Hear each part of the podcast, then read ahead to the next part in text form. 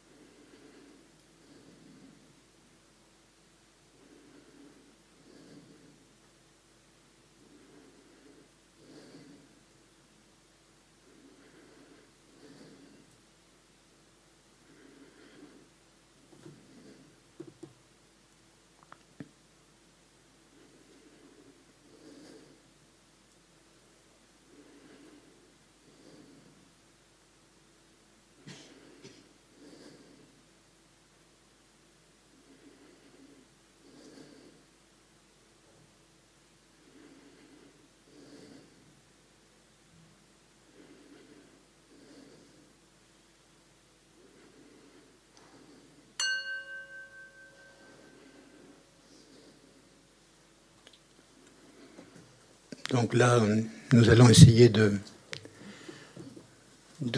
d'occuper ces deux heures par euh, des méditations qui seront en fait une sorte de révision de ce que vous avez vu avec Christian. Dans le Dharma, il ne faut pas avoir peur de, des répétitions. Parce qu'en fait, euh, comme disait un sage grec, on ne se baigne jamais deux fois euh, dans le même fleuve. Et euh, en fait, notre esprit change. Et même quand nous écoutons pour la deuxième fois, la troisième fois, la vingtième fois, nous entendons toujours autre chose. Un petit peu comme un, comme un aigle qui s'élève en faisant des ronds dans, le, dans l'espace, en passant au-dessus d'une, d'une colonne d'air chaud. Euh, il passe toujours au-dessus des mêmes endroits euh, sur, par terre, mais en fait, il n'a jamais le même point de vue parce que d'abord, il a examiné, il se rappelle de ce qu'il a vu, des détails, et en plus, il s'est élevé, donc il voit avec un, espace plus, vaste dans, son esprit. Et de la même façon, nous, nous n'avons pas peur de, répéter, de réciter des centaines de fois le même mantra, la même prière, parce qu'en fait, c'est jamais la même chose. Jamais. Il y a un moment où peut-être ce, mantra ou cette prière sera dite d'une façon parfaite et elle va avoir un effet euh, très particulier. Donc, euh, je vous demande d'écouter, de, euh, de, faire comme une, sorte de, méditation de tout ce que je vais vous dire et je vais essayer de, rendre concrètes les, choses que Christian vous a dites en, essayant de voir dans notre vie de tous les jours euh, où est l'attachement, où est l'aversion, où est l'ignorance, comment est-ce qu'on peut les rencontrer dans notre vie de tous les jours et qu'est-ce qu'on peut en faire dans notre vie de tous les jours à l'instant T, qu'est-ce que je peux faire avec ça? Et déjà le, reconnaître. Parce que depuis des temps sans commencement, nous sommes euh, euh, unis à ces, perturbations mentales. Et en même temps, nous avons l'incroyable chance d'avoir rencontré un enseignement qui vient du quatrième Bouddha, d'un néon qui verra apparaître mille Bouddhas. Et c'est un néon parmi tant d'autres. Et donc, depuis des temps sans commencement, nous, nous errons de vie en vie dans le samsara. Et là, cette fois, ou peut-être quelques vies avant, mais nous avons rencontré un être qui nous dit euh, ce que dit la Mazopa Rinpoche, je me rappelle jamais où, je l'ai lu, mais je l'ai apprise par cœur, tellement elle était importante, cette phrase, elle résume tout. Il dit Acceptant aveuglément pour vrai la conception ignorante de ce que je suis, je souffre depuis des temps sans commencement de la vie samsarique. Donc là, déjà, il a tout dessiné. Acceptant aveuglément pour vrai, c'est-à-dire que ce qui m'apparaît comme étant vérité, en fait, je l'accepte comme ça, sans poser de questions. Et j'imagine que c'est la vérité, qu'il n'y a pas autre chose. Et comme je ne me rends pas compte que, qu'en fait c'est une conception, que je conçois le monde, il n'est pas tel qu'il est, je le, je le masque par une sorte de mensonge euh, depuis toujours. Et la bonne nouvelle, l'extraordinaire nouvelle, c'est de nous dire qu'en fait, ces perturbations mentales qui nous font tellement de, problèmes, quand elles ne nous donnent pas de souffrance, elles nous rendent complètement insatisfaits. Il n'y a pas de, bonheur sensoriel qui, donne une satisfaction ultime. Même, même quand on aime beaucoup le chocolat, au bout de 2-3 kilos, on est malade. Donc ça ne nous rend pas vraiment profondément heureux. Et en fait, le Bouddha nous, explique que les, perturbations euh, polluent notre esprit. De la même façon que la, boue pollue de l'eau. Et que ça n'a rien à voir avec euh, de la chaleur qui serait inséparable du feu. Si euh, les perturbations étaient de la même nature que notre esprit, ben, ça servirait à rien d'être ici parce qu'on ne pourrait pas changer ne serait pas possible. Mais comme euh, euh, ce n'est pas du tout, c'est pas du tout la chose, c'est que les perturbations mentales, elles sont d'une nature euh, polluée. par l'ignorance. Mais en fait, ce n'est pas la nature profonde de notre esprit. C'est-à-dire que cette boue, en fait, elle n'atteint pas la nature, l'essence même de l'eau. C'est-à-dire que si on laisse déposer, si on filtre, si on distille, eh bien cette boue peut être complètement éliminée. Et au moment où elle est complètement éliminée, eh bien on atteint l'état de Bouddha, c'est-à-dire qu'on a atteint l'état extrême. Euh, quand, quand Loden, c'est notre lama résident ici, il a passé des examens de français pour, euh, pour euh, un dossier. Et la, son examinatrice, elle n'avait jamais vu de lama tibétain. Peut-être elle avait lu Tintin au Tibet, mais bon, c'est tout, elle n'avait jamais vu d'autre. Et donc elle lui, a demandé euh, euh, qu'est-ce que c'est, qu'est-ce que c'est la méditation, qu'est-ce que vous faites? Quand vous êtes en train, on voit, on voit des images des moines en train de méditer, qu'est-ce que vous faites? Et il a répondu d'une façon très simple. Il dit ben, oh, c'est, c'est, pas très compliqué la méditation, c'est euh, on essaie tout simplement de développer nos aspects positifs et de faire s'abaisser tous les potentiels négatifs. C'est tout. Donc c'est aussi simple, aussi simple que ça. Et donc pour reprendre l'idée de que ces perturbations, donc on va garder seulement les trois dont, dont vous a parlé Christian, c'est-à-dire l'ignorance, l'attachement et l'aversion, eh bien nous vivons au jour le jour avec, et comme nous acceptons aveuglément cette conception, nous ne nous rendons pas compte que c'est une conception. Donc l'idée dans l'idée bouddhiste, c'est de prendre conscience. Et à partir du moment où on, démonte un processus, eh bien, on n'est plus euh, victime du processus. Par exemple, quand les frères Lumière ont projeté l'arrivée du train en gare de La Ciotat, la première fois où ils ont projeté ce film, tous les gens ont vu se précipiter sur eux une locomotive, et donc ils sont tous sortis de la salle de cinéma parce qu'ils étaient persuadés, absolument persuadés, que cette locomotive qui était filmée allait les, leur rentrer dedans, allait les écraser, que c'était vraiment vrai.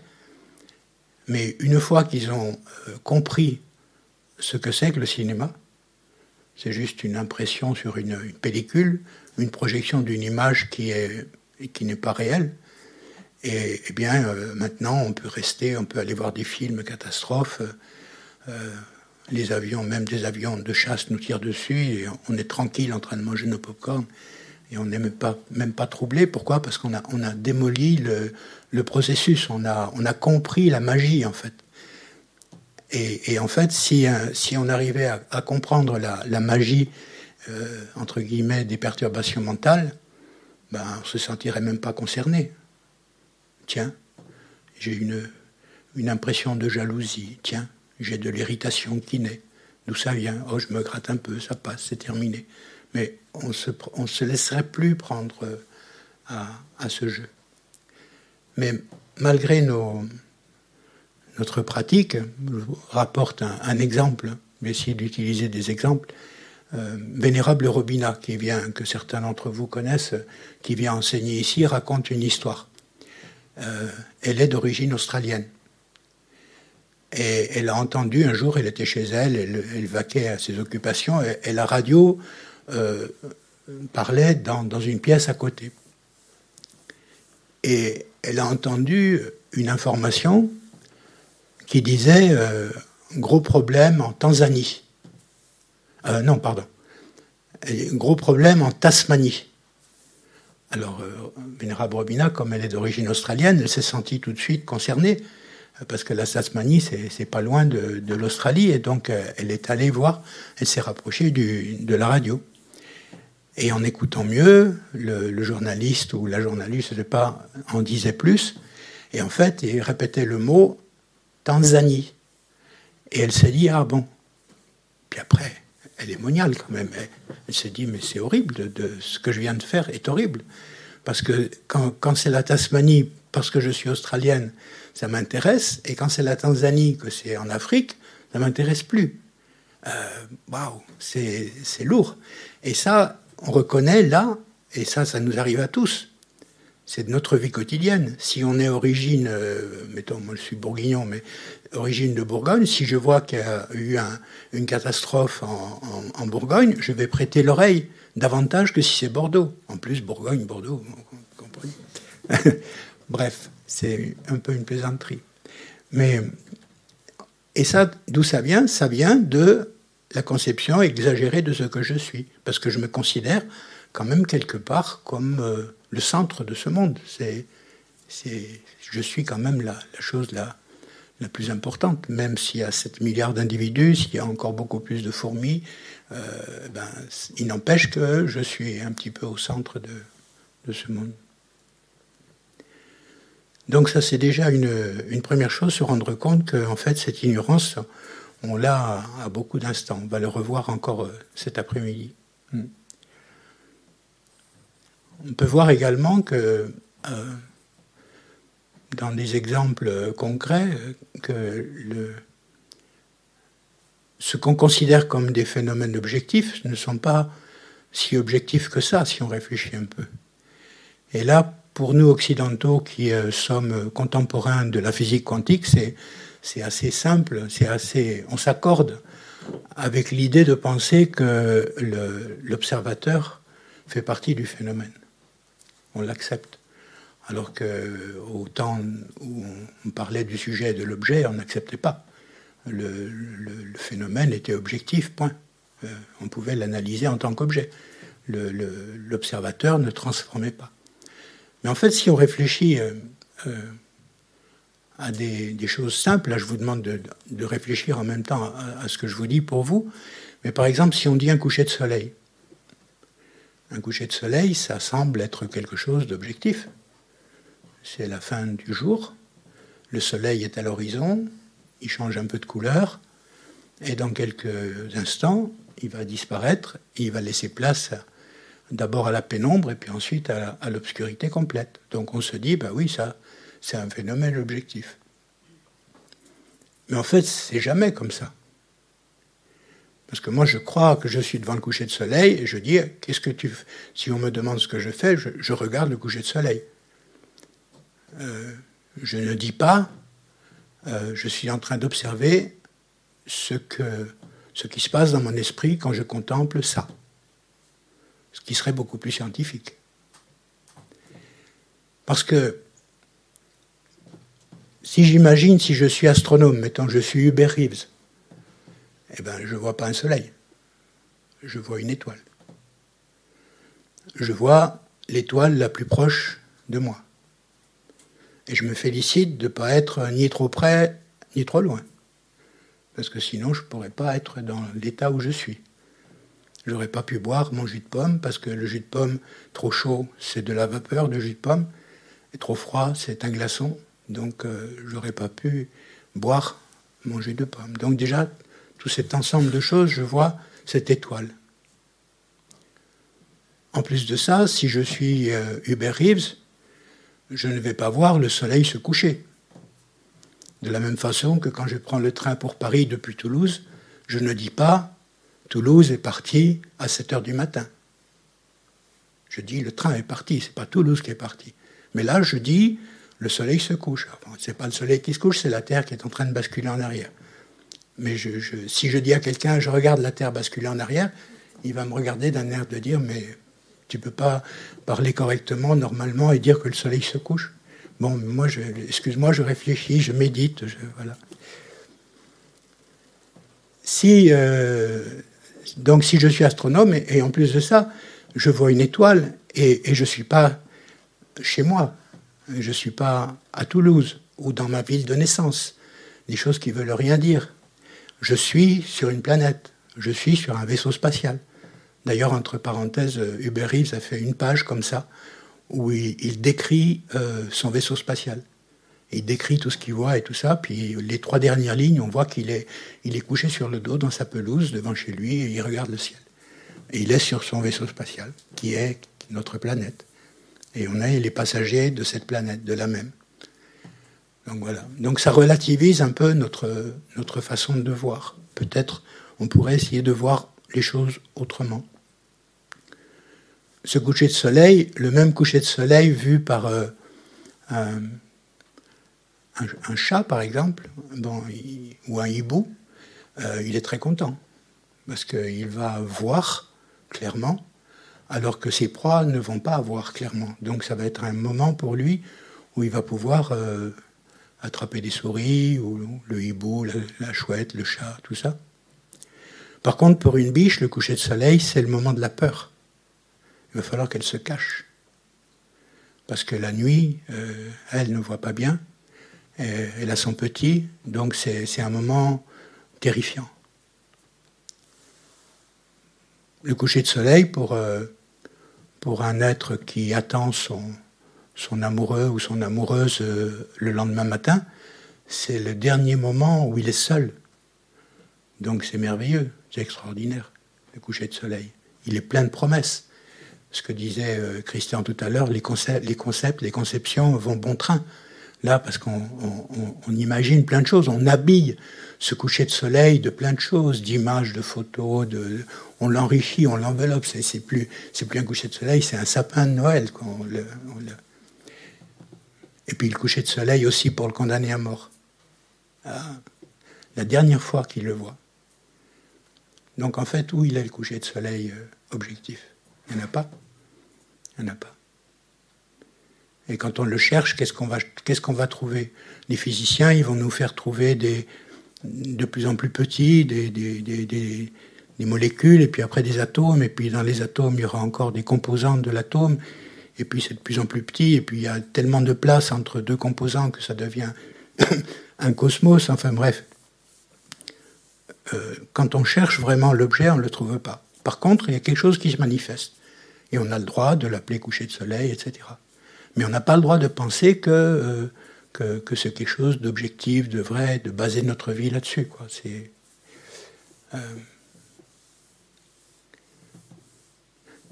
Un autre exemple, c'est d'objectivité, ou c'est un rapport avec le karma cette fois, mais si vous prenez quelques éléments, vous prenez un, soleil, euh, je reprends toujours le même exemple, je suis désolé, je n'ai pas assez d'imagination pour en inventer à chaque fois, mais si vous prenez le, soleil, le ciel bleu, la mer et un être humain, ben, vous vous dites, ben, il n'y a pas 50 solutions. Il y a ces, quatre éléments qui sont là et ça fait une réalité. Et là, vous faites deux images. Euh, vous voyez un être humain sur euh, un, transat, euh, la mer, la plage, le soleil.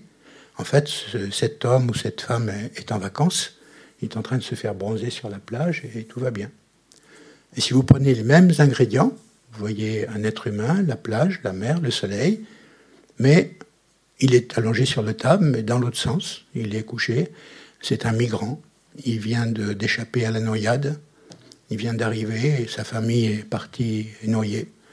Euh, et donc, en fait, le, vécu de, cet être, de ces deux êtres, est complètement différent. Même si euh, les, éléments sont les mêmes, il n'y a pas d'objectivité, tout dépend de, du, karma. Euh, c'est différent des lois naturelles. Les vagues, c'est une loi naturelle. La façon de vivre les vagues, c'est pas une loi naturelle. Pour un dauphin, c'est un jeu, les vagues pour un bateau, c'est peut-être quelque chose qui va le retourner. Donc, euh, quand, on va, quand on a froid, on va chercher une bûche euh, à l'extérieur de la maison, on met la bûche dans le feu, on en retire un bien-être. Euh, la fourmi qui est sous l'écorce et qui voulait passer l'hiver tranquille, pour elle, c'est Oradour. On vient de la mettre au milieu de, de flammes, et elle, elle va vivre quelque chose de pas du tout agréable.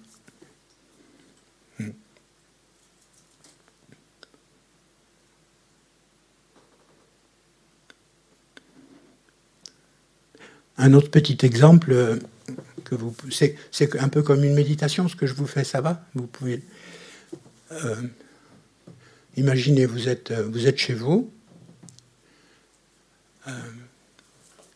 et vous sentez, là vous venez de vous réveiller, et vous sentez que dans la cuisine, quelqu'un a dû faire quelque chose parce que ça sent drôlement bon.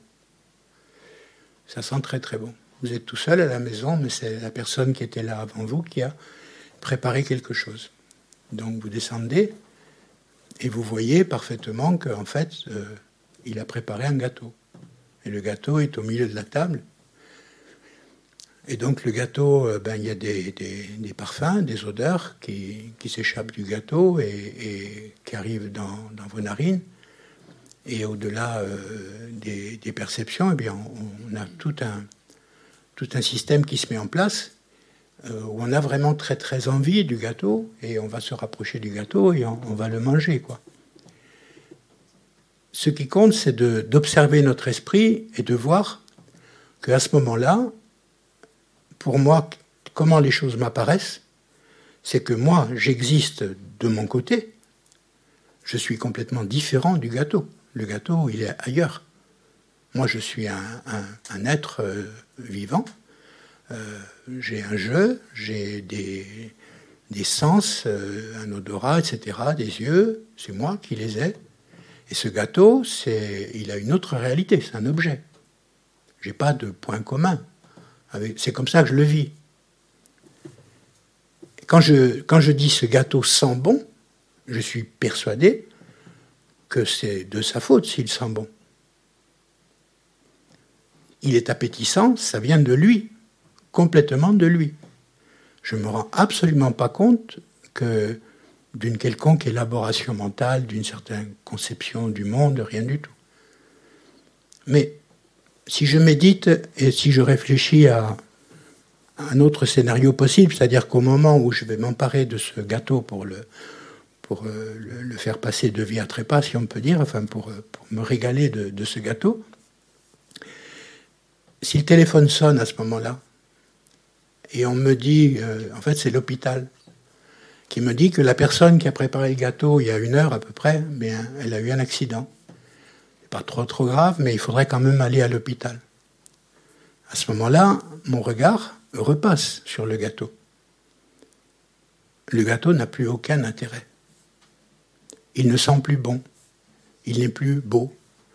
Euh, je n'ai pas envie de, de, le manger parce que mon esprit il est préoccupé par autre chose. La bulle conceptuelle qui enveloppait le gâteau, c'est-à-dire euh, tout, ce que je rajoutais dessus. Il est bon, je vais me régaler, je salivais même. Il y a, des effets physiques sur le fait de regarder un gâteau dont on a envie. On salive, on a, une vraie faim qui, qui naît, et de ça, plus rien. Plus une goutte de salive pour le gâteau. Donc, qu'est-ce que ça prouve quelque part? Parce que ça, on, je pense que c'est universel. Si toutes les personnes ici, à part ceux qui détestent les gâteaux, mais vous pouvez faire la même chose avec un fromage ou, autre chose que vous aimez bien. Mais c'est clair qu'on le, vit de cette façon. Mais alors, on peut se poser la question, si ça venait vraiment du gâteau, si toutes ces qualités venaient du gâteau, quand mon regard est revenu sur le gâteau après le coup de téléphone, j'aurais eu de nouveau envie du gâteau, si ça venait de lui. En fait, ce n'est pas le cas. Donc en fait, je suis bien obligé de me prendre conscience que j'ai élaboré quelque chose sur un phénomène complexe qui fait que bon, ben, c'est un, ce gâteau, c'est un produit. Euh, donc il y a, plein, de, plein de choses. Ce gâteau, il est un, on ne peut pas le séparer du cosmos, ce gâteau les, atomes qui sont autres que, de l'hélium sont de la poussière d'étoiles.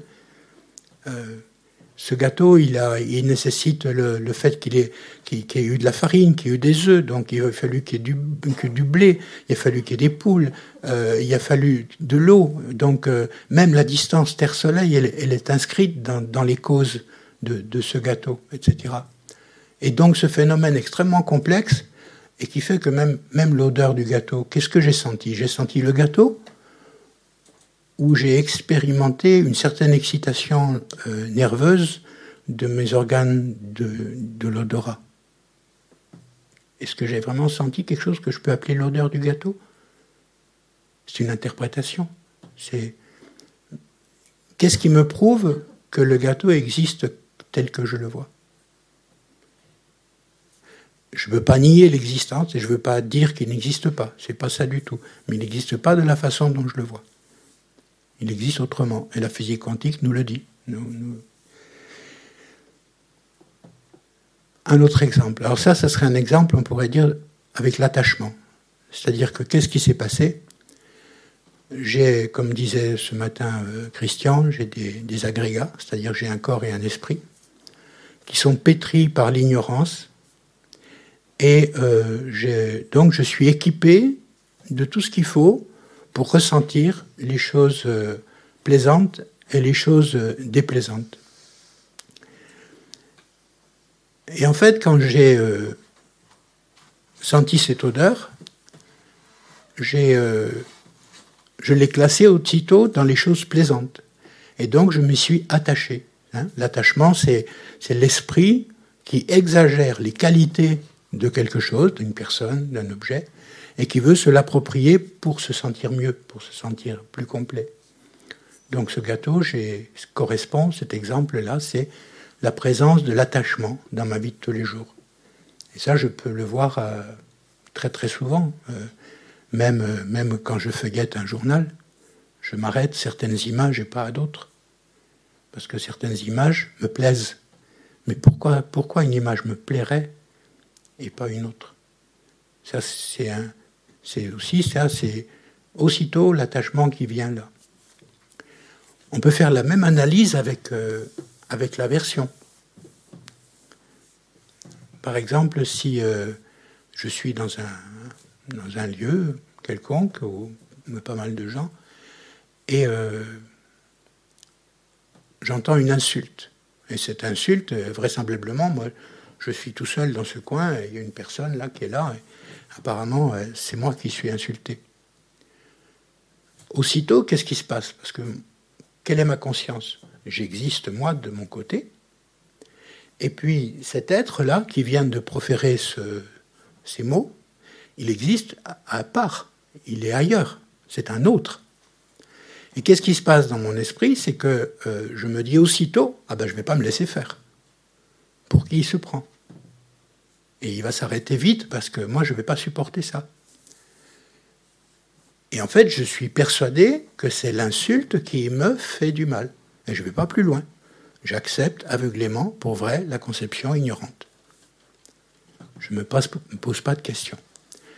Mais en réfléchissant à différentes euh, situations, en réfléchissant autrement, plus scientifiquement, je vais essayer de démonter cette histoire. Et je me dis, si ça avait été un enfant qui m'avait insulté, un enfant pas très grand, est-ce que j'aurais euh, eu la même réaction d'irritation et de colère?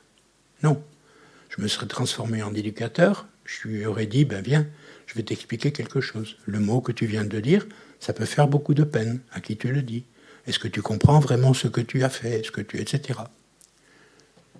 Si ça avait été une personne de toute évidence qui avait trop bu, par exemple, pareil, euh, j'aurais pas pu développer de colère parce que je sais bien qu'il n'est pas responsable. C'est l'alcool qui est responsable. Bon, j'aurais fait en sorte qu'il aille se coucher peut-être ou, qu'il prenne un, Alka-Seltzer ou autre, je ne sais pas, mais bon. Si ça avait été quelqu'un qui, de toute évidence, avait des problèmes mentaux, j'aurais eu de la compassion. À aucun moment j'aurais été irrité, quelle que soit l'insulte. Et si ça avait été quelqu'un qui parlait une autre langue que moi, c'est-à-dire une langue que je ne comprends pas, et que lui, de son côté, il ait prononcé une insulte terrible, et qui m'en veuille énormément, à moi personnellement, est-ce que j'aurais été irrité? Non parce que je n'ai pas compris. Donc c'est même pas son intention que j'ai ressenti. C'est j'ai entendu un mot et à partir de ce mot, j'ai élaboré plein de choses. Donc qu'est-ce que j'ai fait? J'ai accepté la conception ignorante de ce qui m'arrivait et j'ai construit très rapidement, j'ai construit tout un ensemble de, de perturbations mentales de la haine, de, la défense de l'ego, de ci et de là, où j'étais prêt à en découdre avec cette personne, parce que je le considère comme un ennemi. Je ne me rendais pas compte d'où ça venait. Mais je ne suis pas obligé d'être attaché au gâteau. Je ne suis pas obligé d'être irrité par quelqu'un. Parce que je peux euh, couper cette, euh, cette idée-là. puisque le Mazopar Rinpoche dit acceptant aveuglément pour vrai la conception ignorante de ce que je suis. Je souffre depuis des temps sans commencement de la vie samsarique, mais il continue en disant mais je ne suis pas obligé de continuer à vivre sous le joug de ces perturbations. Donc c'est tout ce qui nous occupe là. Euh, on n'est pas obligé. On n'est pas obligé et les Bouddhas nous disent qu'on a ce potentiel, ce potentiel euh, tout à fait extraordinaire, c'est-à-dire que notre esprit débarrassé de ces perturbations mentales, eh bien, il, redevient pur, il, retrouve sa nature profonde, et à ce moment-là, eh bien, on, connaît, euh, enfin, moi je suis pas très loin de là, mais j'ai grande confiance dans, les gens qui le disent, et euh, qu'ils nous disent qu'on arrive à un état de félicité qui est infiniment supérieur à tous les bonheurs qu'on peut rencontrer, euh, et puis qu'on est complètement libéré de, toute souffrance, de toute insatisfaction, c'est-à-dire qu'on est toujours euh, complet, toujours satisfait, toujours bien, qu'il n'y a pas de retour, c'est-à-dire qu'on ne peut pas, une fois qu'on a quitté le samsara, on ne peut pas redescendre dans le, samsara, parce que la, euh, on, a compris le, le, fonctionnement de l'illusion. On a compris ce que faisait le. le dans, Little Buddha, je ne sais pas si vous avez, vous avez, vu, il y a euh, Siddhartha qui, rencontre euh, Mara, c'est-à-dire en fait c'est son côté noir, son côté obscur. Et le cinéaste a bien vu le coup parce qu'il a, c'est tellement son côté obscur qu'il il a pris le même corps, le même visage que Siddhartha, comme, mais en, plus mal rasé, un petit peu plus sombre, et beaucoup plus coléreux, beaucoup plus laid. Et, euh, parce que la colère rend laid. la, colère, c'est la cause pour la laideur. La patience, c'est la cause pour la beauté. Et, euh, et donc, euh, quand, quand, quand, Mara lui, lui dit Mais tu n'as pas le droit de faire ça, un petit peu comme si mon ego me disait Mais euh, tu es en train de démolir ta vie, là, tu es en train de, de, couper la branche sur laquelle tu es assis, pour, euh, tu, es en train de détruire ton être même. Et là, Siddhartha lui dit, c'est toi qui es responsable de, de tous ces problèmes, c'est toi l'architecte de toutes mes perturbations mentales, tout ça, elles ne viennent pas d'ailleurs, elles, viennent de là. Et donc, euh, il lui dit, va-t'en, va-t'en, je ne te veux plus. Et là, il a, il a réfuté, il a réfuté l'ignorance, donc il a mis un terme à l'ignorance et instantanément il atteint l'éveil. Il, atteint la libération. L'éveil, c'est parce qu'il a développé en plus euh, l'amour, la compassion pour les autres. à ce moment-là, c'est l'éveil d'un Bouddha. Ça va? Il y a des questions avant de continuer?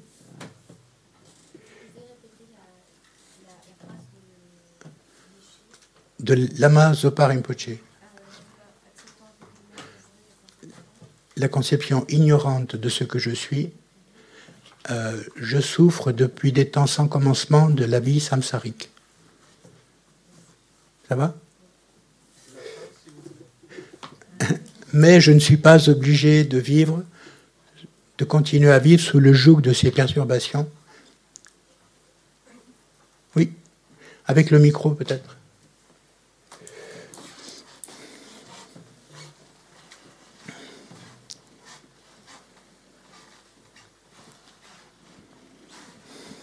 Il y a une question qui me vient par rapport à, la colère. Euh, donc, il y a euh, donc des fois où je vois que je suis irritée. Donc, euh, par exemple, j'ai mal dormi ou quelque chose comme ça, et un bruit va lancer une colère en, en moi ou de l'irritation, enfin, va générer de la colère dans mon esprit. Mais ensuite, il y a un autre type de colère euh, ou euh, quand je vois qu'il y a une certaine injustice. Hmm. Et là, euh, je ne sens pas que ma colère me fait du mal, mais qu'elle me motive à, décider pour moi le bien hmm. et de ne pas être comme ça. Donc, quelle est la différence? Parce que il y a des situations qu'on ne peut pas accepter. Hmm. Je crois que c'est un problème de vocabulaire. Il ne faut pas confondre la colère et l'indignation. Je crois qu'on peut être indigné par quelque chose, on peut réagir très fortement à quelque chose, comme Gandhi pouvait le faire par rapport à, l'occupation anglaise, être indigné par l'injustice, militer, se battre politiquement contre, contre beaucoup de choses sans, sans pouvoir appeler ça colère. Et on peut y mettre beaucoup d'énergie. dans la colère, il y a un côté égotique et il y a l'aspect qu'on veut détruire l'autre parce qu'il est en train de nous agresser. Alors que dans l'indignation, c'est pas ça.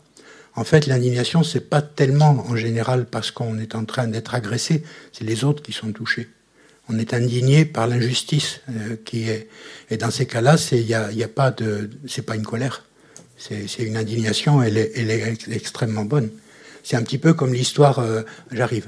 Euh, entre la, la, fierté et l'orgueil, être orgueilleux et être sûr de soi. Pas de la fierté, mais la confiance en soi avoir confiance en soi, c'est pas de l'orgueil. Si quelqu'un est très compétent, par un architecte qui arrive, il voit des plans, il dit non, c'est nul, vous pouvez tout jeter, c'est faux. Il a le droit de dire ça. Il n'est pas en colère. Il et, il n'est pas orgueilleux en disant ça, parce qu'il est compétent pour le dire. Donc en fait, il apporte une sagesse. Et l'indignation, elle peut apporter une sagesse. Hein? Ça va?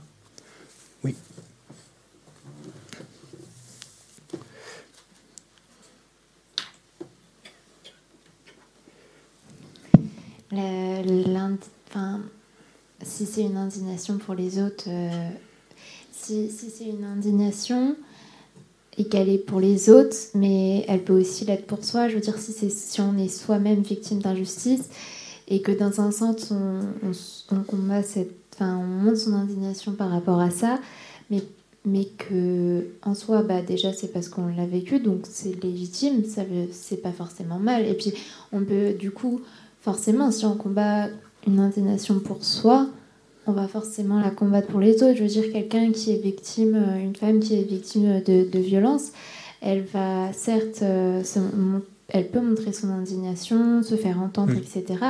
Mais ça va forcément aider les autres dans le sens où ils vont être sensibilisés, ou d'autres femmes vont peut-être comprendre ce qu'elles vivent, etc. Et du coup, euh, est-ce que dans ce sens, montrer son indignation dans ce sens-là, même si c'est propre à soi, c'est pas mal?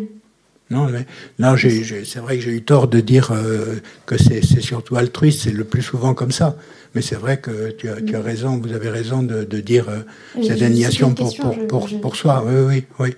Non, non, mais je suis, je suis bien d'accord avec ça. C'est-à-dire qu'on peut être indigné par une situation qu'on a vécue euh, sans pour autant être en colère, mais on, veut quand même faire cesser cette, cette action sans forcément détruire l'autre, mais en voulant que ça s'arrête. Euh, tout simplement, puis, euh, puis qu'on puisse être, euh, être réparé soi-même. Et s'il y a des deux? En même temps, la colère et l'indignation. Mhm. Ben oui, mais c'est ce que, oui, ben, c'est un petit peu comme l'amour et l'attachement. souvent, ça va ensemble.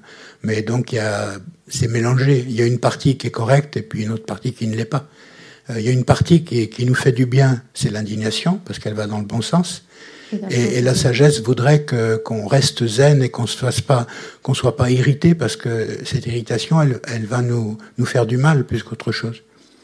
Et elle risque même de nous faire rater notre révolte euh, par l'indignation, parce que cette colère, elle risque de nous faire tomber dans un excès où, on va manifester des choses qui vont nous euh, qui vont nous rendre peu crédibles après, parce qu'on dit ah oui mais t'es comme les autres, tu te mets en colère.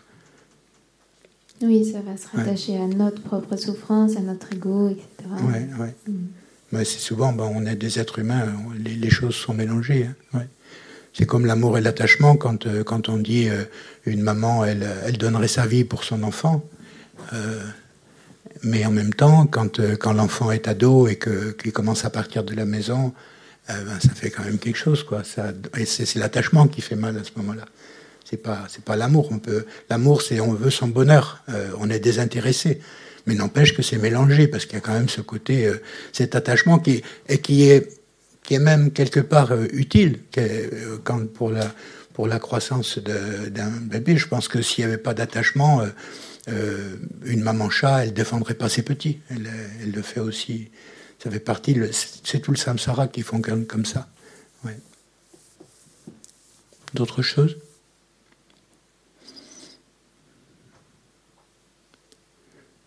Donc, fort de, toutes ces remises en question, où on essaie de voir un peu les choses autrement, je vous propose une, méditation guidée sur l'équanimité.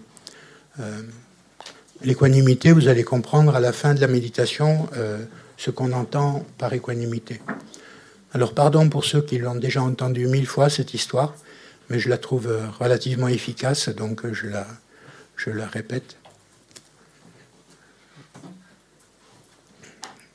Donc je suis euh, dans une ville, je. Je ne me pose pas la question de savoir si c'est une conception pour l'instant. Je suis dans une ville et j'avance dans cette ville. Et si je regarde bien ce qui se passe dans mon esprit, je me rends compte que dans cette ville, il n'y a que moi qui soit en couleur quelque part. Je suis un, personnage principal. Tout le reste, la ville, les gens, tout ça, c'est tout gris. Parfois, on voit des photos comme ça où toute la photo est grise, sauf un personnage qui est coloré. Et donc, je suis ce personnage coloré parce que euh, ben, je suis celui qui est le plus important. Pourquoi? Parce que c'est moi qui pense, c'est moi qui vis, euh, c'est moi, j'ai un destin, j'ai un passé, j'ai là. Donc je suis au, confluent de, tout, de toutes ces, causes. Euh, je suis au milieu de mes, de mes organes d'essence, de mes sens, de mes pensées. Donc c'est presque normal que je sois coloré. Quand je croise euh, les autres sur le trottoir, que ce soit des, enfants, des hommes, des femmes, des chiens, des chats, des rats, des fourmis ou autres, en fait ils sont gris. Et une fois que je les ai croisés, je n'ai aucun souvenir de leur visage. Je ne m'en rappelle pas. Si on me demandait, quand tu es passé devant la pharmacie que tu connais bien, euh, est-ce que tu peux me décrire les gens que tu as croisés? Ben, J'en suis bien incapable.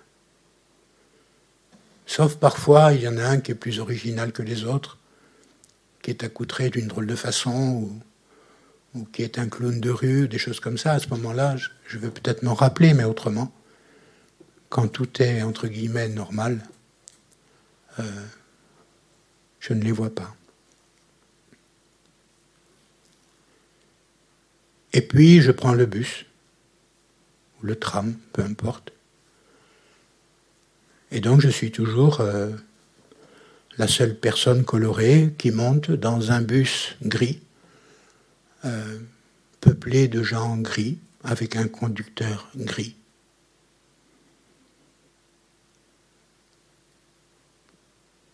Il y a peut-être juste sur le. Juste un petit truc coloré sur la vitre, là, il y a une pub. En fait, c'est mon prénom. Et ça, donc, c'est un peu coloré. C'est mon prénom. Je m'assieds au fond du bus pour être tranquille, comme je vais jusqu'au terminus.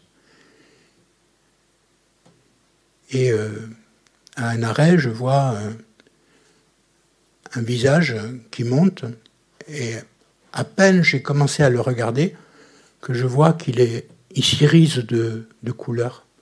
Il est un peu rose, il, a des couleurs. Pourquoi il a des couleurs? Parce que je me rends compte, en fait, en le voyant mieux, que c'est euh, un ami d'enfance. Ça fait 15 ans que je ne l'ai pas vu. C'est bien lui, c'est sûr. C'est sûr. Donc il est complètement coloré. Et donc, en fait, à ce moment-là, il y a deux, deux personnages colorés, moi et lui. J'ai qu'une envie, quand je le vois, c'est qu'il me voit aussi, qu'il euh, s'approche de moi, qu'il vienne euh, s'asseoir à côté de moi et qu'on parle, qu'on se rappelle de tous nos souvenirs.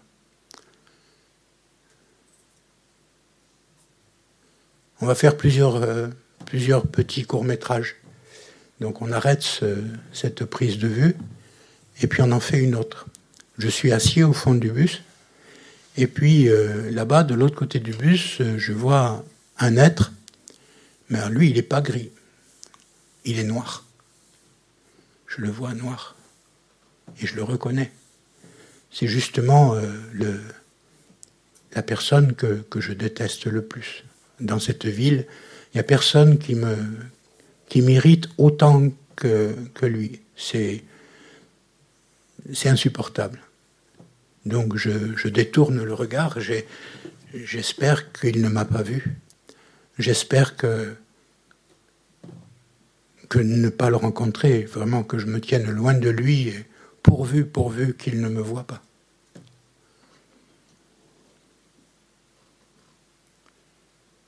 On change de, caméra. Parce que devant moi, il y a, un être humain qui est tout gris. Et puis, euh, à un moment, comme je voulais euh, prendre mon, mon, portable, je prends mes lunettes pour pouvoir euh, lire ce qui est dessus. Et euh, je, je, suis maladroit parce que je ne sais pas pourquoi, je suis perturbé. Et mes lunettes tombent. Et en un instant, je vois mes lunettes qui vont être abîmées forcément parce que il pleuvait ce jour-là et, et le, le, sol du bus était plein de, de, sable, de boue. Et je vois mes lunettes qui arrivent dans ce, dans ce marécage. Et à ce moment-là, il y a une main euh, digne de Yannick Noah ou, qui attrape mes lunettes juste quelques centimètres avant que ça touche le sol. Et là, je relève la tête et je vois mon voisin d'en face qui est en train de me tendre mes lunettes. C'est lui qui est tellement habile, il, les a rattrapées avant la catastrophe et il me fait un grand, grand sourire. Et instantanément, le fait qu'il me tende mes lunettes et qu'il euh, me sourit, aussitôt, il prend plein de couleurs. Devient coloré.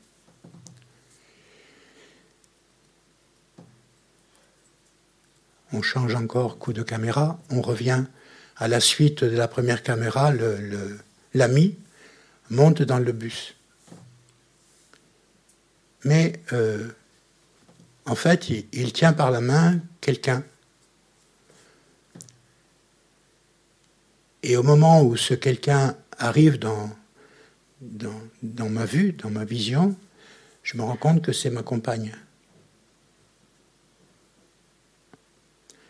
Presque instantanément, ma compagne, bien sûr, elle est de toutes les couleurs.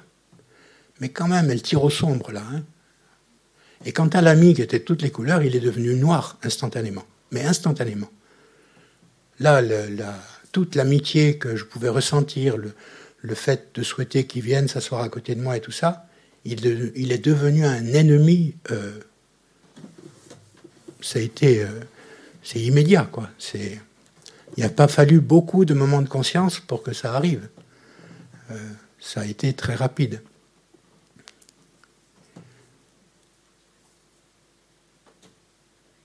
On change aussi de caméra encore une fois. On arrive à, l'arrêt du bus.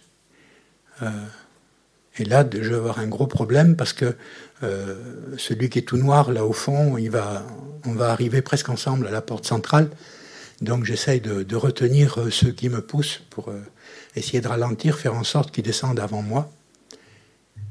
Et, et en fait, j'y suis arrivé, c'est-à-dire il ne m'a pas vu. Et il est descendu avant moi, il est juste devant moi. Et juste devant lui, il y a une petite mamie toute, toute frêle, toute menue, euh, qui tremble un peu. Et puis, euh, elle rate la marche euh, humide, elle, va tomber. Et à ce moment-là, ce, celui qui était tellement noir, on, aurait dit Lucifer, je ne sais pas quoi. Il l'attrape avec une douceur incroyable. Il l'aide à se récupérer avec un grand sourire. La petite mamie lui manifeste sa reconnaissance et tout ça.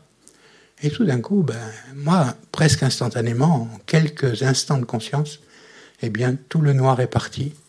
Il n'est même pas passé par le gris, il a pris des couleurs brillantes, presque de l'arc-en-ciel. Et puis là, ben, muni de, de, toutes ces pellicules, je rentre chez moi et, je.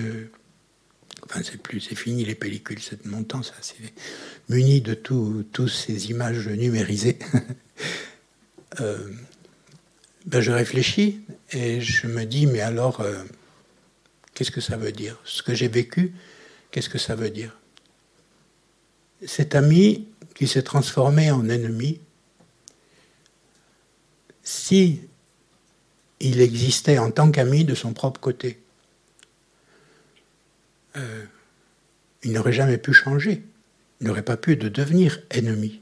C'est impossible.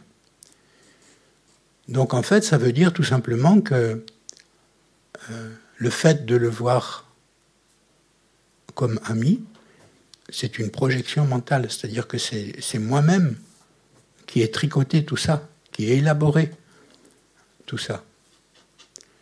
Et quand je l'ai vu ennemi, du coup, c'est moi aussi qui ai élaboré. Pourquoi?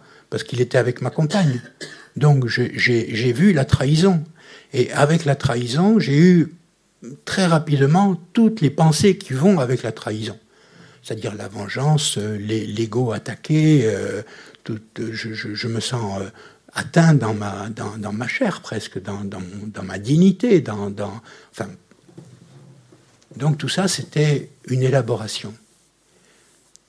Et je me rends compte aussi que celui qui a rattrapé mes lunettes, eh bien en fait, il n'était un indifférent, il n'était un gris que parce que je ne le connaissais pas. En fait, dès que je le connais, je me rends compte que ben, il a une vie passionnante, il fait des choses extraordinaires. J'ai envie de continuer à parler avec lui, j'ai envie d'échanger. Et c'était un étranger. Et comme euh, c'était écrit chez des amis sur une pancarte, elle avait mis euh, un étranger, c'est quelqu'un que je ne connais pas encore. Donc, euh, et puis l'autre aussi, qui est, qui par une bonne action, m'est apparu complètement différent. Celui que je rangeais dans les ennemis, en fait, est devenu ami. Et tout ça, ce sont des, projections mentales. Alors je me demande, arrivé à, cet examen, je me dis, mais alors, euh, comment je dois considérer les autres? Puisqu'en fait, je n'arrête pas de projeter sur le monde qui m'entoure amis, ennemis, inconnus. Et je crois que ça vient d'eux d'être des amis, que ça vient d'eux d'être des ennemis, que ça vient d'eux d'être des inconnus, alors qu'en fait, c'est moi qui les peins. Il y avait un très bon dessin de je ne sais plus quel était le dessinateur qui avait peint euh, le Bilal, vous savez, le dessinateur Bilal. Et en fait, sur ce dessin, on peut voir un, homme qui, a, qui, euh, qui, a mis sa tête sous les, le voile noir des vieux appareils photo à soufflet. Vous savez, ces appareils sur pied avec lesquels on prenait les photos de classe. Euh. Et donc, il a mis sa tête dessous et sa main, elle est dans l'objectif. Et au bout de sa main, il y a un pinceau. Donc, il est en train de dessiner le monde. Et c'est ça qu'il est en train de filmer. Donc en fait, on est pareil, nous, on n'arrête pas de, de, concevoir le monde. Et la sagesse des mots, elle, est là pour le savoir parce que les mots sont des concepts. On dit c'est des concepts. Donc en fait, on conçoit le monde. C'est-à-dire qu'on met des mots sur le monde et du coup, on, et on dit c'est le monde. Non. C'est comme ça que je le vois, c'est comme ça que je le peins. C'est comme ça que je le dessine, mais c'est pas forcément comme ça qu'il est. Euh, c'est abusif de dire ceci est jaune. Je le vois jaune. Ça, c'est correct. C'est scientifique. Je le vois jaune. Dire qu'il est jaune, euh, c'est pas, vrai. Si c'était en lumière jaune, je le verrais blanc. Tout, ça, c'est, relatif. Alors pardon à tous ceux qui ont déjà entendu ça, mais euh, je crois que c'est important pour nous de nous rendre compte de, que tous les jours, tous les jours, on passe notre temps à...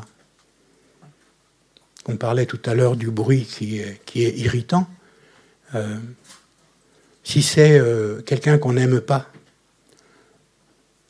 qui passe la tondeuse, un petit peu en dehors des, heures, euh, on ne va pas supporter le bruit de la tondeuse. Il va être très irritant, le bruit de la tondeuse.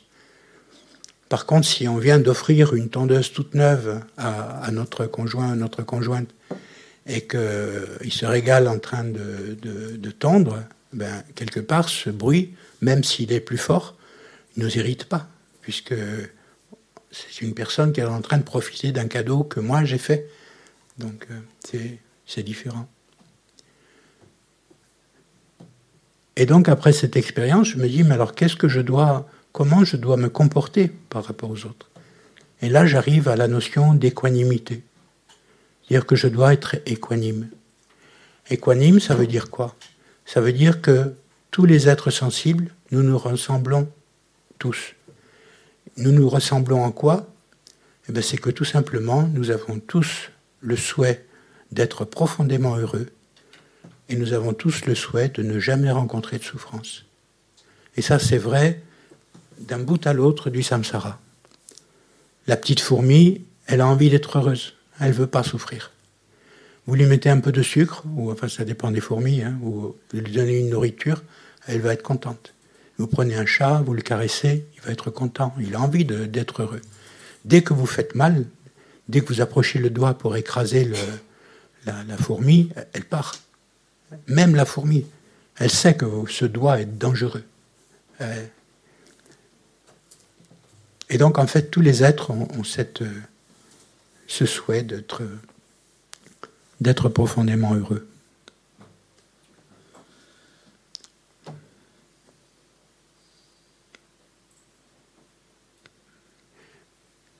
Ce qui est intéressant, c'est aussi que tous les êtres ont, euh, un potentiel. Alors je vais vous répéter encore peut-être des choses que Christian vous a dit déjà. Euh, ici même, il y a quelques années, est, venu euh, vénérable René Feuzy. C'est un moine qui est un pratiquant du calme mental euh, important. il était venu ici et je pense que sur le site de l'Institut, vous allez pouvoir trouver son, enseignement si vous voulez. Et en fait, il, a, il nous a décrit trois points qui permettent d'éliminer les perturbations mentales.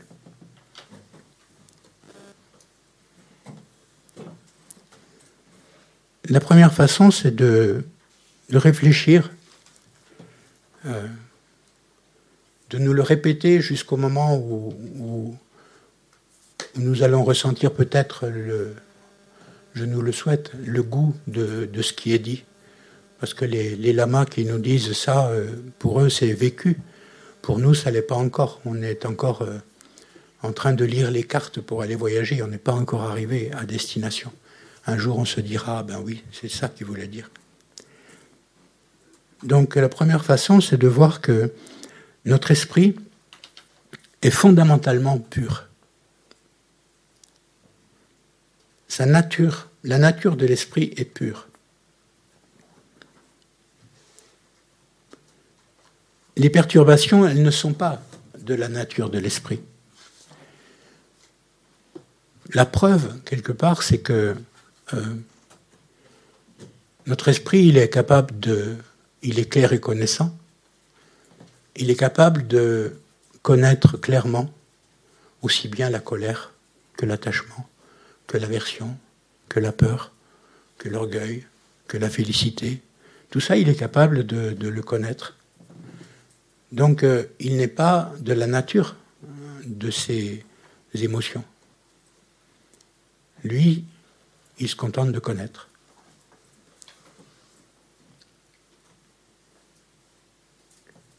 L'esprit, non seulement il est très pur, mais en plus, il survit au corps. Il n'est pas de nature matérielle. C'est peut-être pas forcément facile de s'en convaincre, il faut comparer ce qu'on croit à, ce qui est dit et euh, réfléchir.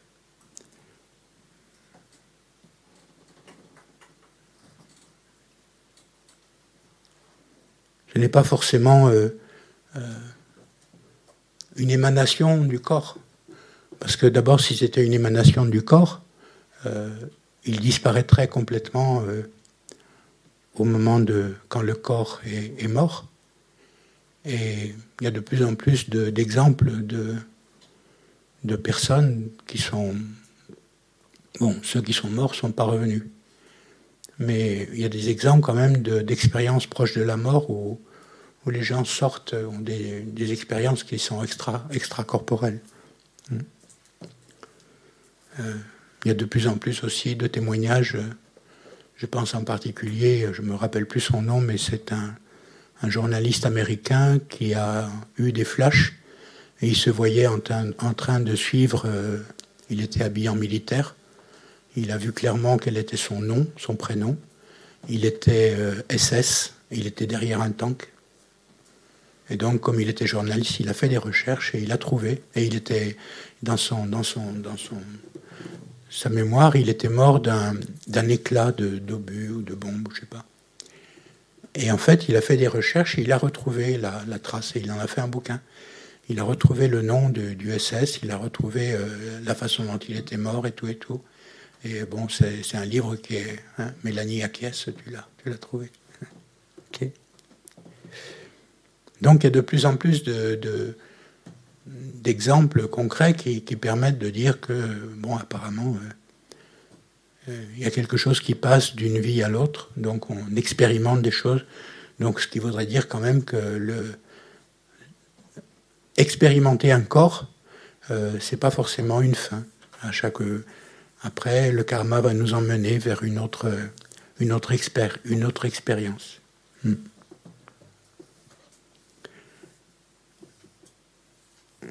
Il est dit aussi que les consciences, c'est ce que disait René Feuzy, les consciences très subtiles sont libres des consciences grossières. Quand on, lit des textes sur euh, la, la mort, par exemple, les consciences grossières euh, disparaissent. Il reste des consciences très subtiles, et ces consciences très subtiles ne sont plus atteintes par, euh, par les consciences grossières. Il disait aussi que la mort est un, un moment où on peut atteindre l'éveil. René qui, disait ça. C'est-à-dire que les, les, consciences subtiles, dans les consciences subtiles, il n'y a pas, euh, de ce que dit René, il n'y a pas de, de sujet, d'objet. Euh, c'est pas duel, il n'y a pas de dualité. On a une conscience qui est non duelle. Et ces consciences non duelles, si euh, au moment de la mort, si euh, dans la claire lumière de la mort, si on reconnaît la, vacuité, on verra plusieurs fois ce, mot-là, enfin, vous verrez avec Christian. Mais à ce moment-là, s'il n'y a pas de dualité sujet-objet, notre esprit devient s'identifier à la vacuité, et là, on, a, on atteint la libération du samsara. Ça, c'est la première façon. Donc, notre esprit est fondamentalement pur. C'est-à-dire, toutes les méditations qu'on va pouvoir faire en imaginant la pureté de notre esprit. On en fera une en suivant après. Ben c'est, une façon de, lutter contre les perturbations. Euh, je, le dis pendant que j'y pense, mais j'avais une, petite Sophie qui un jour euh, nous a dit, mais je ne comprends pas pourquoi la colère, ça pose problème. On lui a dit, Sophie, euh, qu'est-ce que tu veux dire par là? C'est Comment tu fais, toi? Elle dit, ben oui, c'est facile, la colère, il suffit de ne pas y penser. Et donc, en fait, c'est vrai, ça c'est aussi un aspect des, perturbations mentales, c'est que euh, du moment où on cesse de les nourrir, elles s'arrêtent, elles n'ont pas de force. Par elles-mêmes, elles n'ont pas de force. La colère n'a pas de force par elle-même la colère ne peut exister que parce qu'on la nourrit avec des pensées négatives. Si j'ai une irritation, qu'est-ce qui se passe si j'observe mon esprit? C'est que je l'amplifie. Il y a quelqu'un que j'aime pas. Et là, j'en remets une couche. Je me dis, ah oui, c'est vrai, il est comme ci, il est comme là. Je fais monter la, je fais bouillir le lait, ça monte, ça monte. Je fais monter dans les tours. Et la meilleure façon de s'en rendre compte, c'est que si un jour je sens que je suis irrité par quelqu'un, eh bien j'essaye en même temps, j'essaye pas d'arrêter l'irritation, mais j'essaye de penser aux qualités de cette personne. Et c'est impossible. On ne peut pas rester en colère en pensant aux qualités de quelqu'un. C'est antinomique, c'est antidote, c'est pas possible. Oui. Et si on ne trouve pas de qualité? Si quoi? Si on ne trouve pas de qualité? Si on ne trouve pas de qualité, bah, tu peux imaginer euh, qu'il a, une nature de Bouddha qui est très très recouverte par énormément de perturbations, mais qu'à ce moment-là, on en veut aux perturbations mentales. Euh, même Hitler, même Poutine, euh, même s'ils font des choses épouvantables. Et un jour, un jour, peut-être dans mille vies, mille, 3 millions de vies, peu importe, ils ont la nature de Bouddha. Et, donc, est-ce que se dire. Je sais que j'ai une seule personne qui savait ça, qui je ne trouve pas de qualité, mais je me dis que s'il est comme ça, c'est parce qu'il a tellement souffert que du coup ça lui ça ça l'a rendu comme ça et du coup j'éprouve sans lui trouver de la qualité j'éprouve de la compassion compassion pour oui, euh, ouais. c'est ça Peut-être pas pour l'aide qu'il est aujourd'hui, mais pour l'aide qu'il a été et qui a souffert. Ah non, mais on peut, on peut ne pas être du tout d'accord avec les actions que fait, que fait quelqu'un. Mais il a cette, il a cette nature. C'est pas pour autant qu'il doit pas être puni. C'est pas pour autant que ci et que là. Mais, même, dans le, pire, euh, même si on est dans un orage épouvantable, le fait qu'il pleuve, c'est la preuve de l'existence du soleil. Parce que l'eau ne pourrait pas tomber si elle elle s'était pas évaporée. Donc même dans la pire des situations, et même si un être il est terrible, eh bien c'est quand même euh, s'il existe, c'est parce qu'il a cette nature profondément pure et il l'a. Alors ce qu'il y a, c'est qu'il est vraiment très très pollué pour le coup. Euh. Mais on peut, voir, euh, avoir cette beauté. Hein. Je, je, le répète aussi souvent, mais il y a des, des un lama qui, qui, avait été un, un, Tibétain qui avait été torturé dans les prisons chinoises.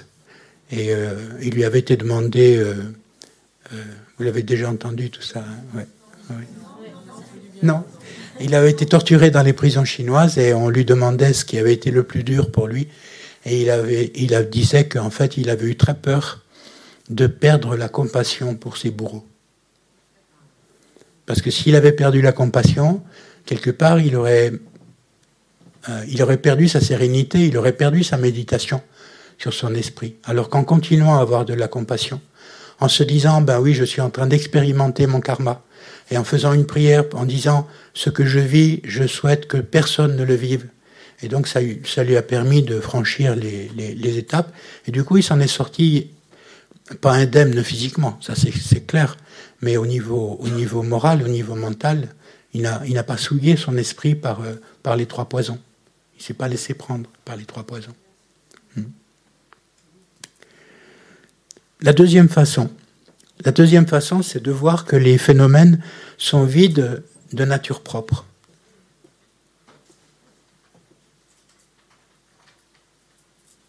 Vides de nature propre, ça ne veut pas dire qu'ils n'existent pas. Ils existent, mais ils n'existent pas de la façon dont ils nous apparaissent. Un petit peu ce que Socrate disait déjà, hein, de l'allégorie de la caverne. Il disait, nous ne, nous ne voyons que, que l'ombre des, des, phénomènes, nous ne voyons pas la réalité vraiment telle qu'elle est. Et donc les, les, les, choses sont vides de nature propre. Euh, vous verrez avec Christian, euh, quand vous étudierez la vacuité, tout ça, mais on peut, on peut voir dans des choses euh, concrètes que les choses n'ont pas de nature propre. Par exemple, si les, carottes avaient une nature propre, si elles étaient de la nature intrinsèque de la carotte, on aurait bien du mal à les digérer. Parce qu'elles resteraient carottes. Elles ne se désintégreraient pas en autre chose. Or, la carotte, eh ben, elle devient moi quelque part. Il y a un moment où je vais euh, dire je, et ça va, je vais faire correspondre ce mot à des, atomes, à des molécules, je ne sais pas comment on peut dire, qui étaient des atomes de, ce qu'on appelait une carotte, mais qui n'a plus rien à voir avec une carotte maintenant. Mais donc elle apparaissait en tant que carotte. C'était dans, dans la magie de l'illusion, c'était euh, bon, il, fallait que qu'il y, ait eu une graine de carotte, et des conditions, un germe, etc., que ça devienne une carotte. Et, c'est tellement vrai qu'en fait la carotte c'est un moment d'un végétal. Euh, un mois avant d'être une carotte, elle n'est pas une carotte, elle est un germe. Avant d'être un germe, ça a été une petite chose qui méritait pas le nom de carotte. Et si on attend le, moment après la date limite de vente, c'est plus une carotte, c'est un espèce de truc tout mou qu'on peut pas éplucher parce que c'est puis c'est pas bon, c'est en train de sécher, ça, même si c'est pas pourri, c'est pas c'est plus un aliment qu'on apprécie. Quoi. Les choses n'existent pas, les choses sont vides de nature propre. Euh, tous les phénomènes. L'irritation, elle n'a pas de nature propre. Parce que ce qui m'irrite, c'est quelque chose d'extérieur. Euh, c'est l'objet. Et puis en fait, si je suis irrité, c'est parce que j'ai des empreintes karmiques qui font que, ben, voilà, j'ai des tendances, j'ai un potentiel. Et ce potentiel, il rencontre l'objet qui est irritant, irritant pour lui, et donc il va développer cette irritation. Mais jusqu'à maintenant, je ne m'en rendais pas compte. Maintenant, j'ai appris, je me rends compte, je me laisse plus prendre. Ah ben je me dis, tiens, encore un train qui me fonce dessus, mais c'est du cinéma. Je n'y crois pas. Donc, euh, quelqu'un. Il y a une histoire du Bouddha, au temps du Bouddha. Quelqu'un arrive devant le Bouddha très en colère. Et euh, il veut se mettre en colère contre le Bouddha. Le Bouddha lui, dit Attends, avant de te mettre en colère contre moi, réponds à une question. Et euh, le dit Si tu veux. Et donc le Bouddha lui dit Si, si un être veut faire un cadeau à quelqu'un d'autre, mais que ce quelqu'un d'autre refuse le cadeau, à qui appartient le cadeau? Et la personne répond ben, à celui qui voulait l'offrir. Et le Bouddha lui dit ben, c'est pareil avec ta colère, je n'en veux pas, garde-la. Donc c'est une autre façon de voir. Mais pourquoi être irrité? Donc les, phénomènes sont vides d'existence inhérente, donc c'est la deuxième façon. La troisième façon d'éliminer les, les, perturbations, c'est ce qu'on disait, c'est de, de, voir le potentiel d'éveil dans tous les êtres, aussi bien le nôtre que le, que ceux des, que le potentiel d'éveil de tous les êtres. Et c'est vrai qu'on voit, euh, on peut voir le monde d'une façon très différente quand on est en retraite, par exemple, et qu'on travaille là-dessus. Euh, on arrive un petit peu à, se concentrer, c'est-à-dire à, comment dire, à, s'auto-suggestionner quelque part, hein, en disant, en, essayant de voir le potentiel de Bouddha dans tous les êtres. Et c'est vrai que ça, change un peu la, vue qu'on peut avoir. Si on voit le Bouddha dans, tous les êtres, euh, d'ailleurs, euh, il est tout à fait possible que vous soyez déjà tous Bouddha, que moi je ne le sois pas encore, et que vous soyez tous en train de, faire un truc pour que je devienne Bouddha le plus vite possible. J'en sais rien. Ça peut être, ça peut être tout à fait possible. Donc cette idée de, de voir le potentiel d'éveil. Et René Feuzy disait qu'en fait, il y a, on peut dire qu'il y a comme des preuves de ce potentiel. Parce que euh, si on observe notre esprit, si on observe l'esprit des autres, on se rend compte que l'aspiration au bonheur, elle est innée. Il y a une aspiration à un bonheur ultime chez tous les êtres. En fait, on veut, on n'est jamais content de ce qu'on a. Même les, bonheurs entre guillemets du, samsara. Euh, parfois, on dit, que c'est des souffrances, mais euh, il y a un petit livre qui vient de sortir euh, aux éditions Mahayana, c'est Geshe Jampa qui, parle de la vacuité, où il dit en fait, c'est une histoire de traduction, c'est que en sanskrit, c'est dukkha. dukkha, on l'a traduit par souffrance. Mais en fait, dans le dukkha, il y a le sens de souffrance, il y a aussi le sens de insatisfaction. C'est-à-dire que les, bonheurs samsariques, on ne peut pas dire que ce soit des souffrances vraiment, mais ils ne sont pas satisfaisants. C'est-à-dire ils sont... Euh, les, sensations, les émotions, euh, les sensations, vous faites une descente à ski, bon, vous vous régalez, mais après, allez, il faut reprendre le tire-fesse, il faut remonter, il faut repayer le, forfait, etc., etc. C'est pas, c'est pas satisfaisant. Et puis quand on la, on rêve euh, cette glisse, on, la rêve, on la. Et puis non, ce jour-là, la neige est mouillée, il y a des cailloux, euh, il y a quelqu'un qui qui sait pas se tenir sur la piste. Il y a toujours un petit truc qui qui qui va pas. Hein? Je vois qu'il y a une voiture, euh, j'ai acheté une voiture neuve. Trois jours après, ben, elle, est, elle est rayée euh, sur un parking. Donc euh, j'ai perdu ce bonheur que. Donc c'est pas pas satisfaisant, c'est pas complet. Donc on n'est jamais, on veut toujours plus de bonheur. Le deuxième point, donc c'était la première preuve. La deuxième preuve, c'est que nous avons tous, peu ou prou, un petit peu d'amour ou de compassion pour autrui. Même, même le pire des bourreaux. Il y avait même des, des, bourreaux nazis qui avaient une famille, qui adorait leurs enfants. Et donc, ils, ils, avaient quand même quelque, quelque chose, un petit peu de compassion et d'amour à, à, donner, même s'ils faisaient des, des, horreurs. Et en général, c'est vrai aussi qu'on apprécie quelqu'un qui a de l'amour et de la compassion. Alors que quelqu'un qui a de la haine et qui est, sans pitié, euh, on le fuit. C'est quelque part une preuve que c'est notre nature, ça. C'est notre nature au sens où, euh, dans le conte d'Andersen, le vilain petit canard se reconnaît dans les, dans signes, c'est sa nature. Donc on peut. Qu'est-ce qui nous attire en fait dans le, dans, dans le Bouddha, dans les grands êtres, dans les êtres de lumière C'est qu'on se reconnaît. C'est pas qu'on les aime en tant qu'objet extérieur, mais quelque part ils nous font du bien. La beauté nous, fait du bien. On, se trouve euh, grandi. le troisième point, la troisième preuve, c'est qu'en fait, cet esprit omniscient d'un Bouddha, il imprègne tous les phénomènes et tous les êtres. Donc, René disait, ça fait partie du, travail spirituel, c'est de, de, se dire qu'on vit dans, dans, un univers où il y a déjà euh, énormément de Bouddhas qui, qui sont là et euh, on ne les voit pas, mais ils sont là.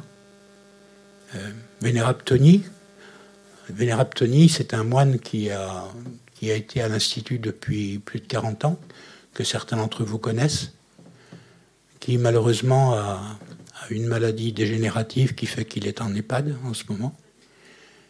Euh, mais c'est lui qui faisait découverte du bouddhisme. Il l'a fait pendant très très très très longtemps. Donc il a énormément de, d'élèves à qui il a expliqué tout ça en, long, en large et en travers. Et lui, il dit, euh, une des caractéristiques des Bouddhas, c'est que donc, dès qu'on pense à eux, ils sont présents, instantanément. C'est nos perturbations mentales qui font que, comme des voiles, euh, les cléchats, les voiles, qui nous empêchent de le, de le voir. Hmm.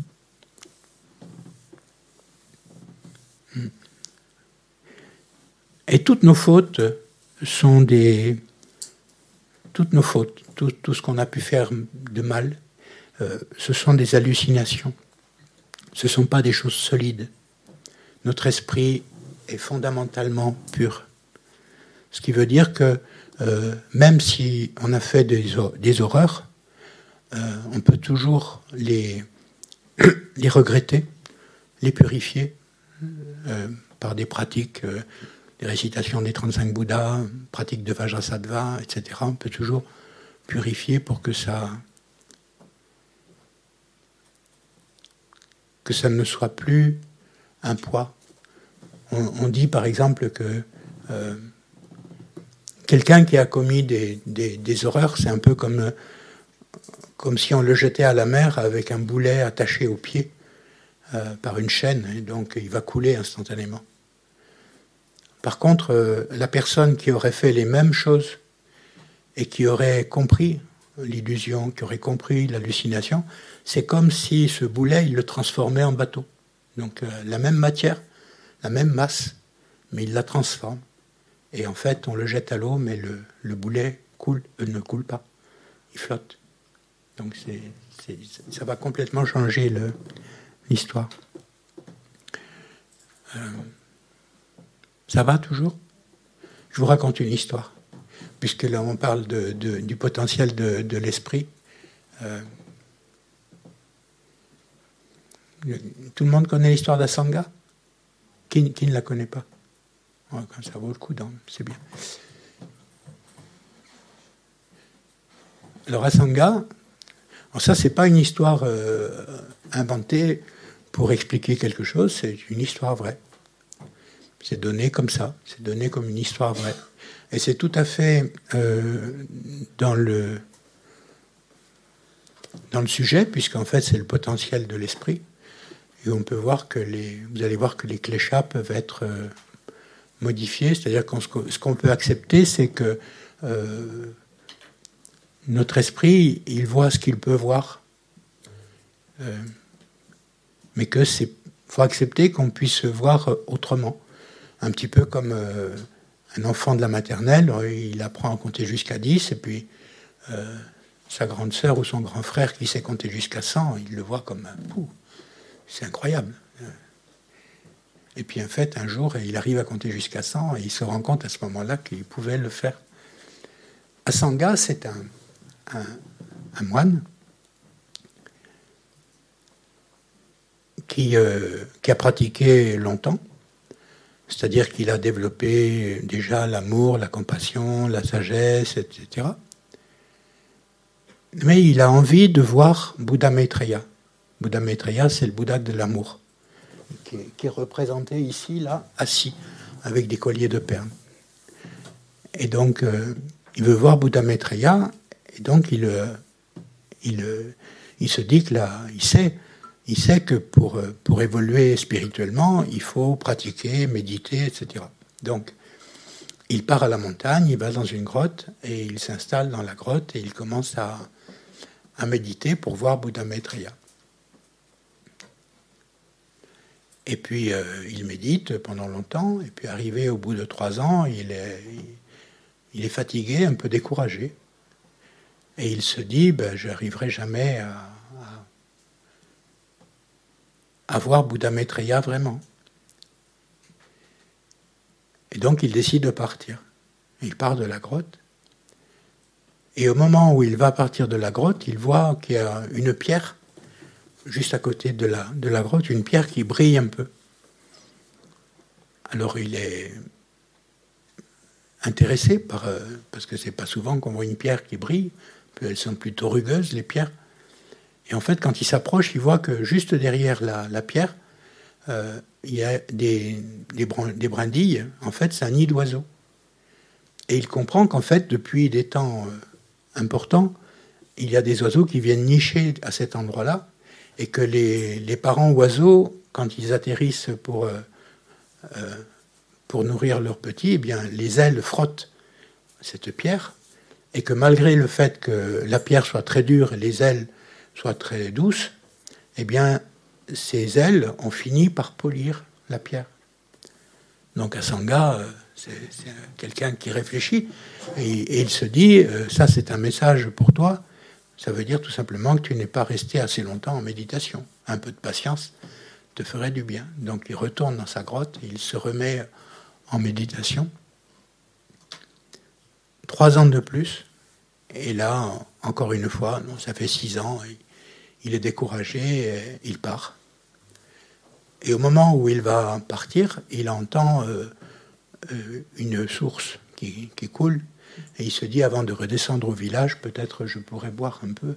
L'eau doit être belle et bonne. Donc il s'approche de la source. Et en même temps qu'il boit, il voit, il y a juste une, la source qui coule, et puis il y a une pierre qui coule goutte à goutte sur une autre pierre. Et donc en s'approchant, en buvant, il voit que la, pierre qui reçoit le goutte à goutte, elle est un peu creuse.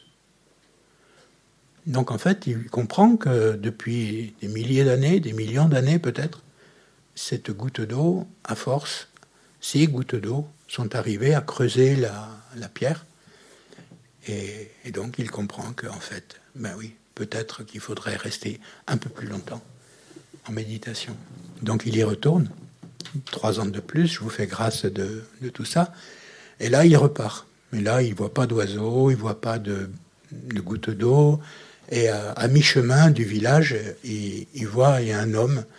Cet homme, il est en train, il a une grosse barre de fer. Il est en train de frotter cette barre de fer avec euh, avec un tissu de soie, un tissu très très doux.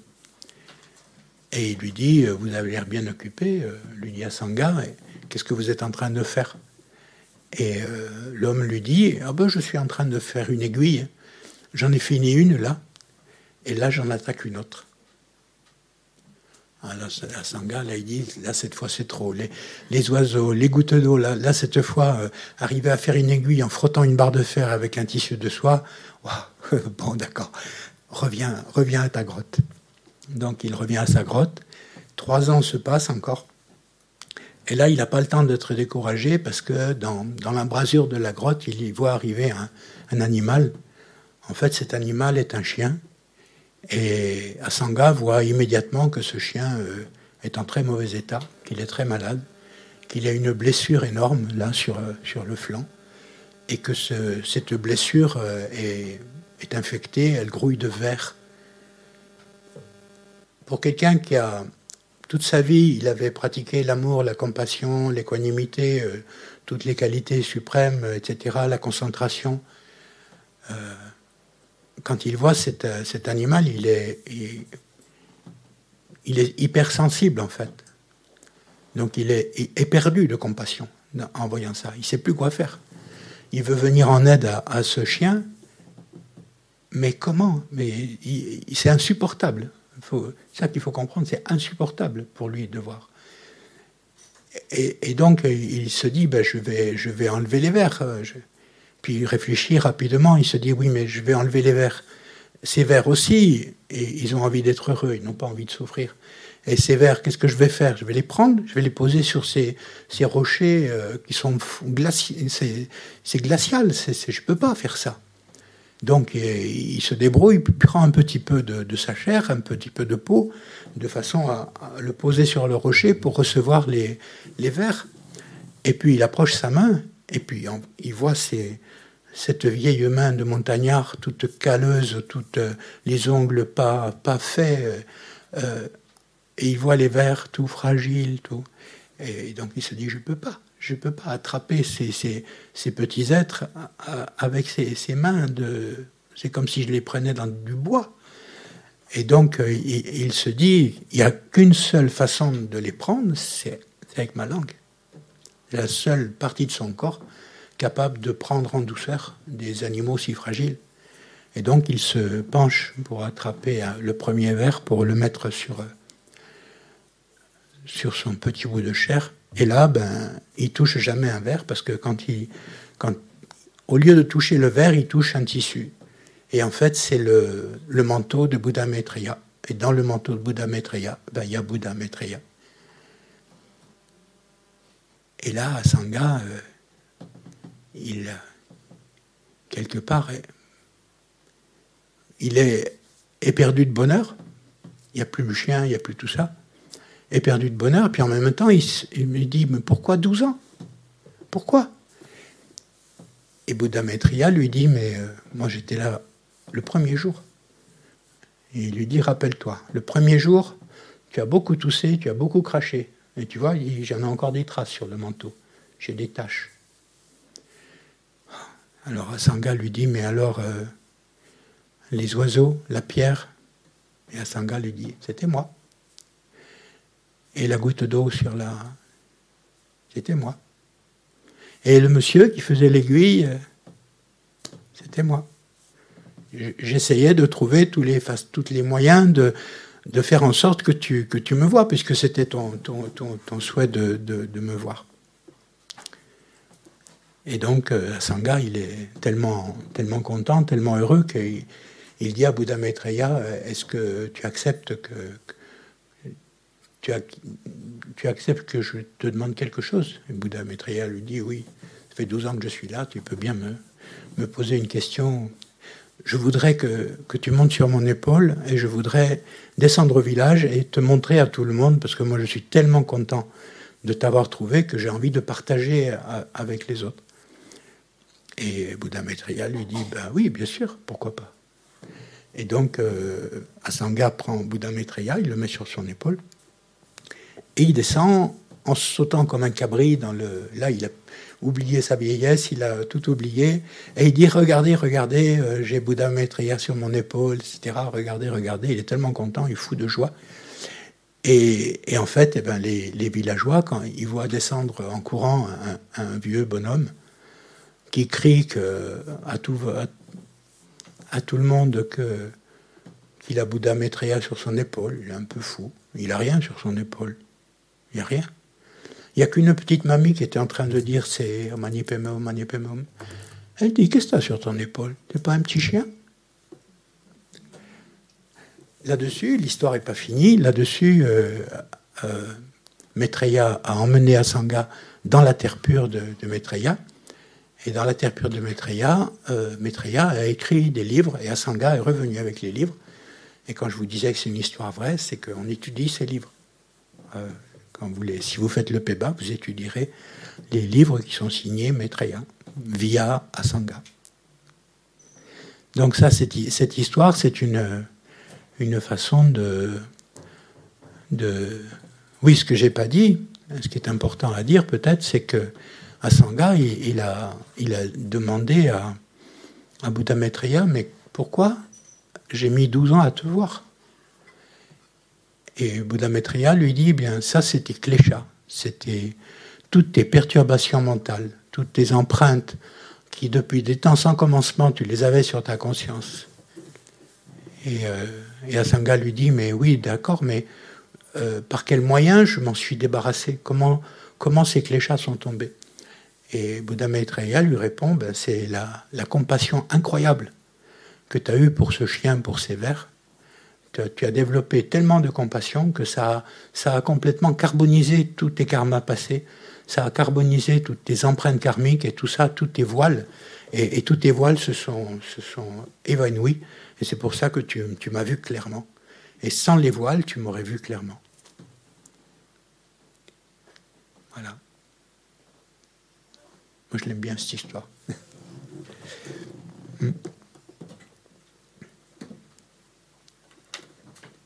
Ok. Ben.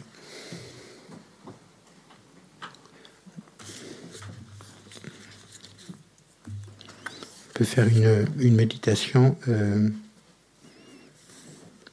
de purification par la lumière. C'est quelque chose qu'on peut, pour, pour toucher du doigt peut-être la, la, la, nature de notre, de notre esprit, ce qu'elle peut être. Là-dedans, dans le comment méditer, alors ne regardez pas la couverture parce qu'elle a, changé, mais le, titre Comment méditer de Casey McDonald, vous avez euh, énormément de méditation à, faire euh, si, ça, si vous dit. Euh, Également sur le site, il y en a un certain nombre.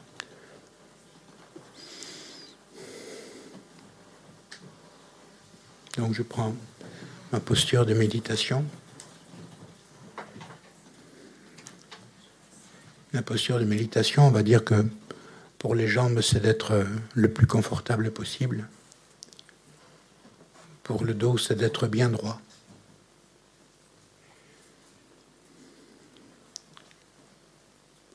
les mains, la main droite dans la main gauche, les deux pouces se, se rejoignent, la bouche est fermée, sauf quand on est très enrhumé, forcément. Ça évite qu'elle se dessèche. Le regard est... Oui.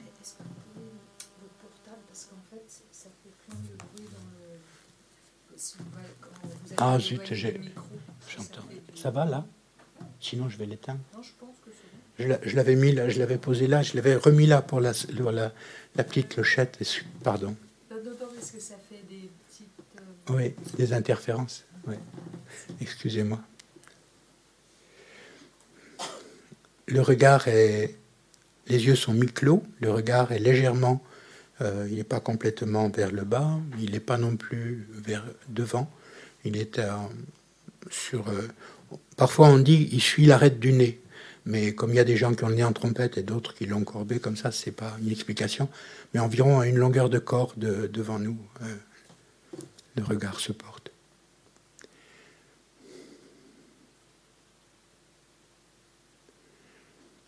J'imagine que je suis dans un espace euh, qui est entièrement imaginaire toute l'atmosphère qui est autour de moi ou autour de nous est complètement pure, lumineux.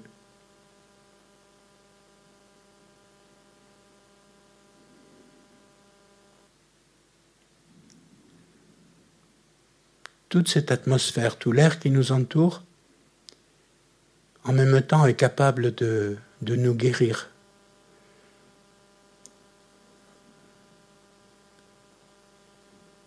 C'est comme si c'était de la, de la bienveillance pure.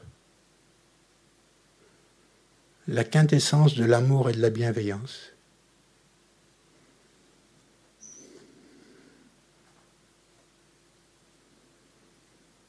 Et cette atmosphère, eh bien, je la respire.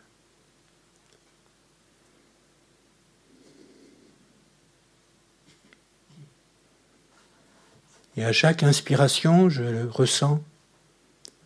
J'imagine que je ressens que cette lumière va pénétrer tous les atomes de mon corps,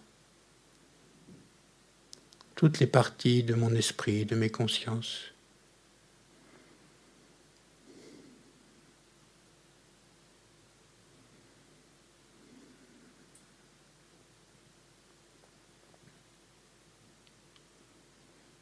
Toutes les parties solides de mon corps s'imbibent de cette lumière. Mes os, mes dents, mes ongles, tous deviennent de la nature de cette lumière.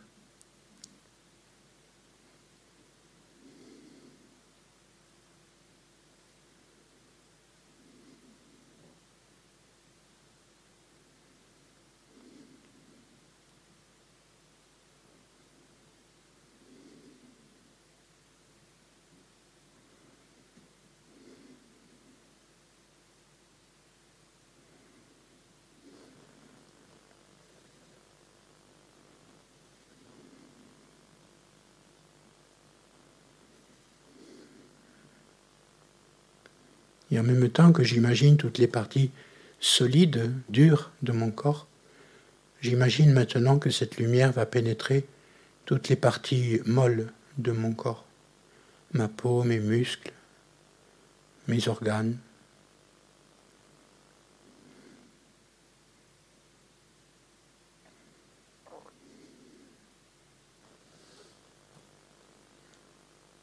Tous les problèmes que je ressens, tous les les inconforts sont inondés de cette lumière apaisante, sont apaisés, tranquillisés.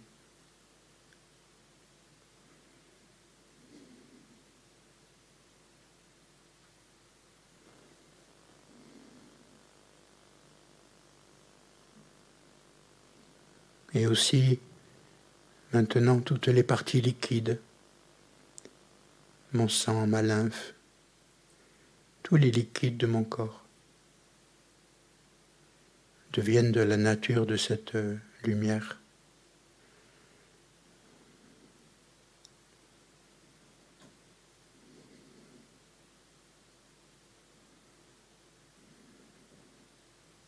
Cette lumière, c'est comme, euh, comme si elle souhaitait mon bonheur, comme si elle était capable de me rendre pleinement heureux.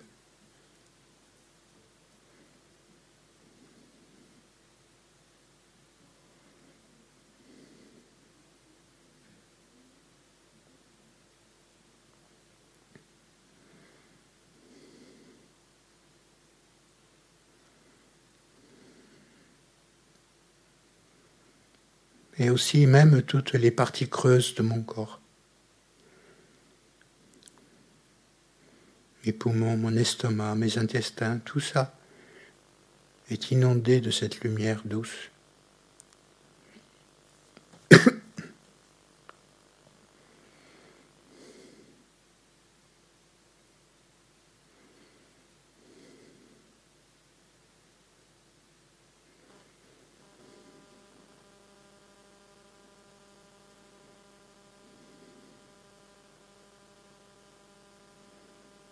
Et aussi toutes mes consciences.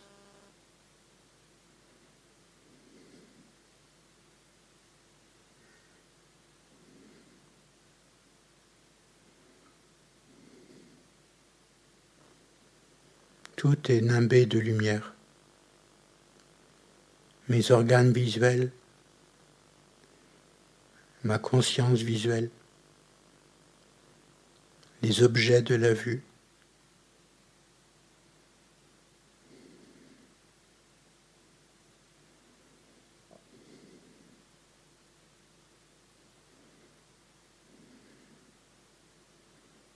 De la même façon, pour les cinq sens, les organes, les consciences, les objets, tout est rempli de cette lumière, devient de la nature de cette lumière.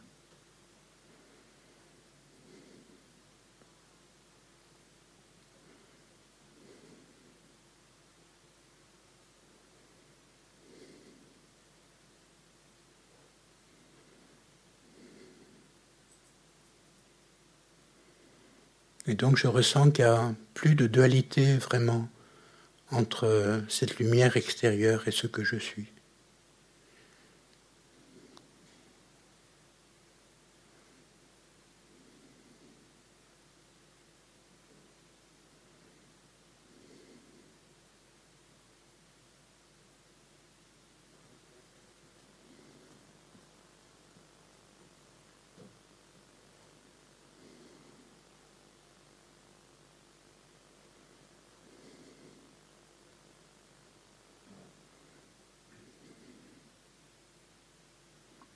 Même mes pensées deviennent lumière.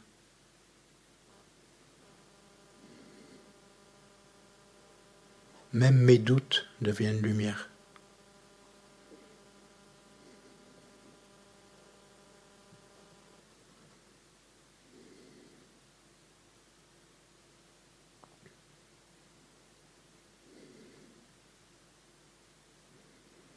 Et là, j'imagine qu'il arrive la même chose à à tous les êtres, d'abord à, ceux qui me sont proches. Je les vois dans cette lumière de la même façon que je me vois dans cette lumière.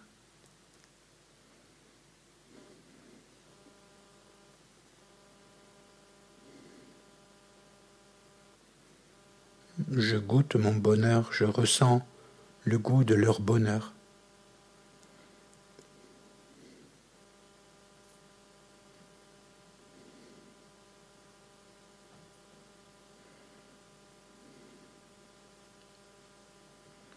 Non seulement ceux qui me sont proches, mais ceux qui me sont un peu moins proches.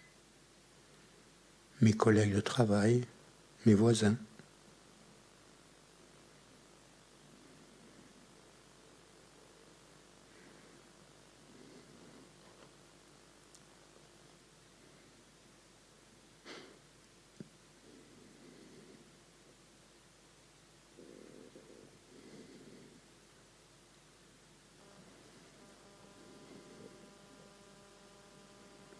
Et puis aussi tous les autres,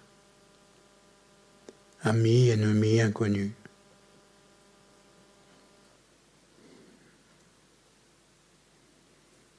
Tous les êtres retrouvent ou trouvent cette nature lumineuse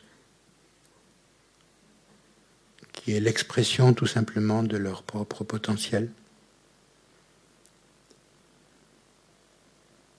Et du fond du cœur, je leur souhaite de réaliser vraiment cet état le plus rapidement possible.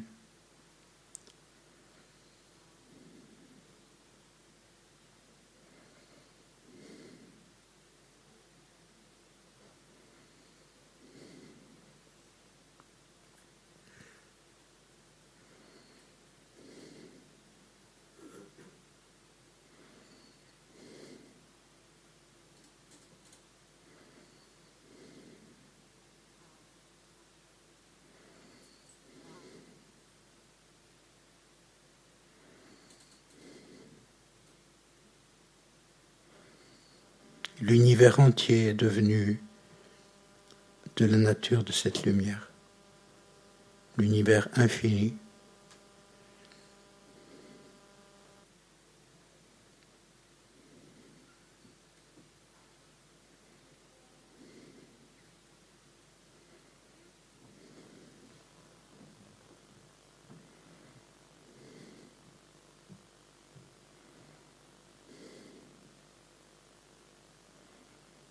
A pas de dualité, moi, les autres, les sujets, les objets. Tout est d'une seule et même nature.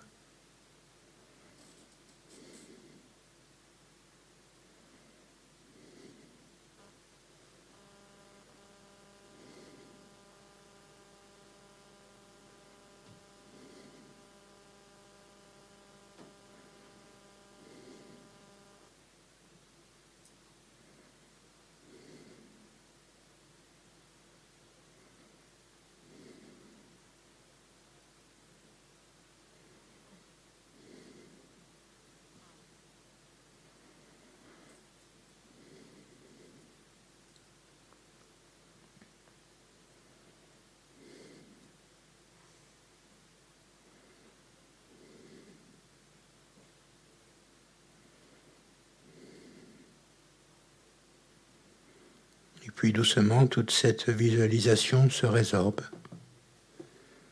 lentement, tranquillement,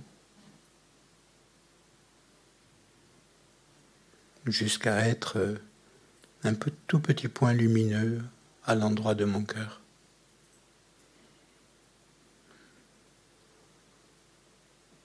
Tout y est présent. Moi, les autres, les amis, les ennemis, les inconnus, la bienveillance, l'amour, la compassion, tout est là, dans son état lumineux, pur, comme un petit point de lumière qui, qui n'est autre que mon potentiel.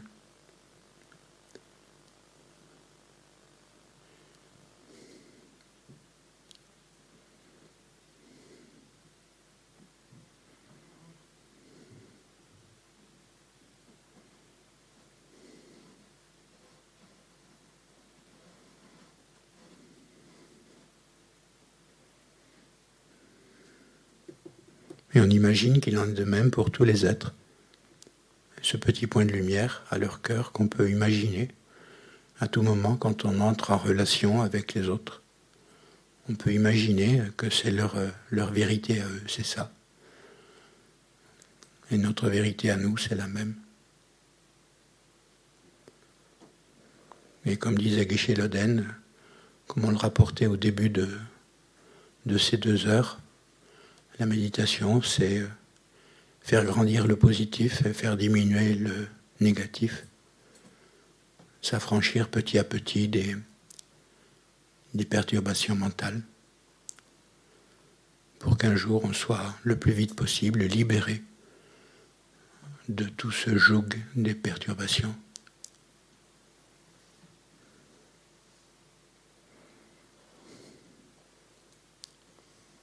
Voilà nous allons sortir doucement de notre méditation.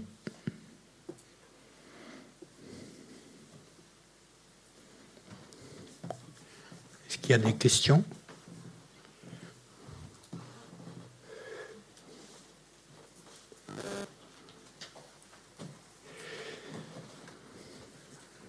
Donc, euh, peut-être on va, on va prendre le livre de prière dorée. Par contre, pour ceux qui sont euh, ailleurs, je n'ai pas d'ordinateur pour partager. Donc si vous avez le livre doré, ça va. Est-ce que vous pourriez me passer un livre, s'il vous plaît?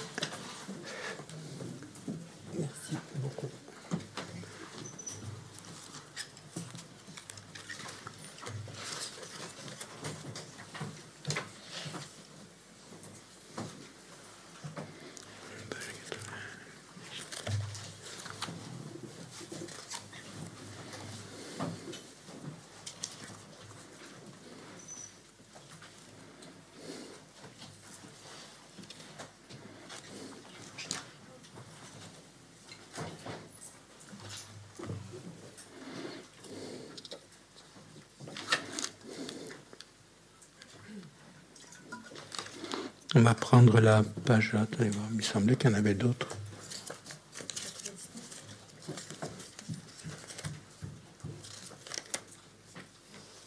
« 86 19 Oui. Bon, on va le dire en français, on ne dira pas tout, mais... Donc, page 99, vous prenez le livre doré. Donc la, la, dédicace, pourquoi on fait une dédicace euh, Vous savez déjà tous, mais c'est pour mettre à, l'abri principalement de la colère ou de l'irritation euh, toutes nos qualités. Euh, si, si on ne le fait pas, eh bien nos qualités peuvent être des qualités accumulées pendant des temps incroyables, peuvent être détruites par un instant de colère. Alors que si si on se dit, et c'est l'esprit qui est créateur, donc si on se dit, je dédie toutes ces qualités, euh, toute cette énergie positive, euh, je veux, je veux qu'elles ne servent qu'à mon éveil spirituel. À ce moment-là, elles seront protégées. La colère ne pourra pas les, les atteindre. Je dédie toutes les vertus que j'ai accumulées pour le bien des enseignements et des êtres et surtout afin que brille à jamais les enseignements essentiels du pur et parfait, le Sangtrakpa. Le Sangtrakpa, c'est euh, euh, la qui est euh, euh, celui qui au XIVe, siècle a écrit les, les lamrim que l'on utilise encore maintenant. Et donc là, ce que vous faites découverte du bouddhisme, en fait, c'est le lamrim. Les, les, les, 14 étapes, vous allez voir les, les 14 étapes du, lamrim, de la voie graduée, et donc, vous êtes en train d'étudier les enseignements directement de, la Matsankapa. Donc, euh, on fait cette dédicace. On passe à la page 100, euh, courte offrande du mandala. Donc, je le dis tout en français parce que si je chante, j'ai peur que le climat va changer. Cette terre ointe de parfums, jonchée de fleurs, ornée du mont Mérou, des quatre continents, du soleil et de la lune, je la visualise comme un chant de Bouddha et je l'offre. Puissent tous les êtres jouir de cette terre pure. Puisse la vie de mon maître pur et parfait, hein, de mon maître pur et parfait être stable et ses actions parfaites et divines prospérer dans les dix directions. Puisse le flambeau des enseignements de Losang demeurer à jamais pour dissiper l'obscurité de tous les êtres des trois mondes.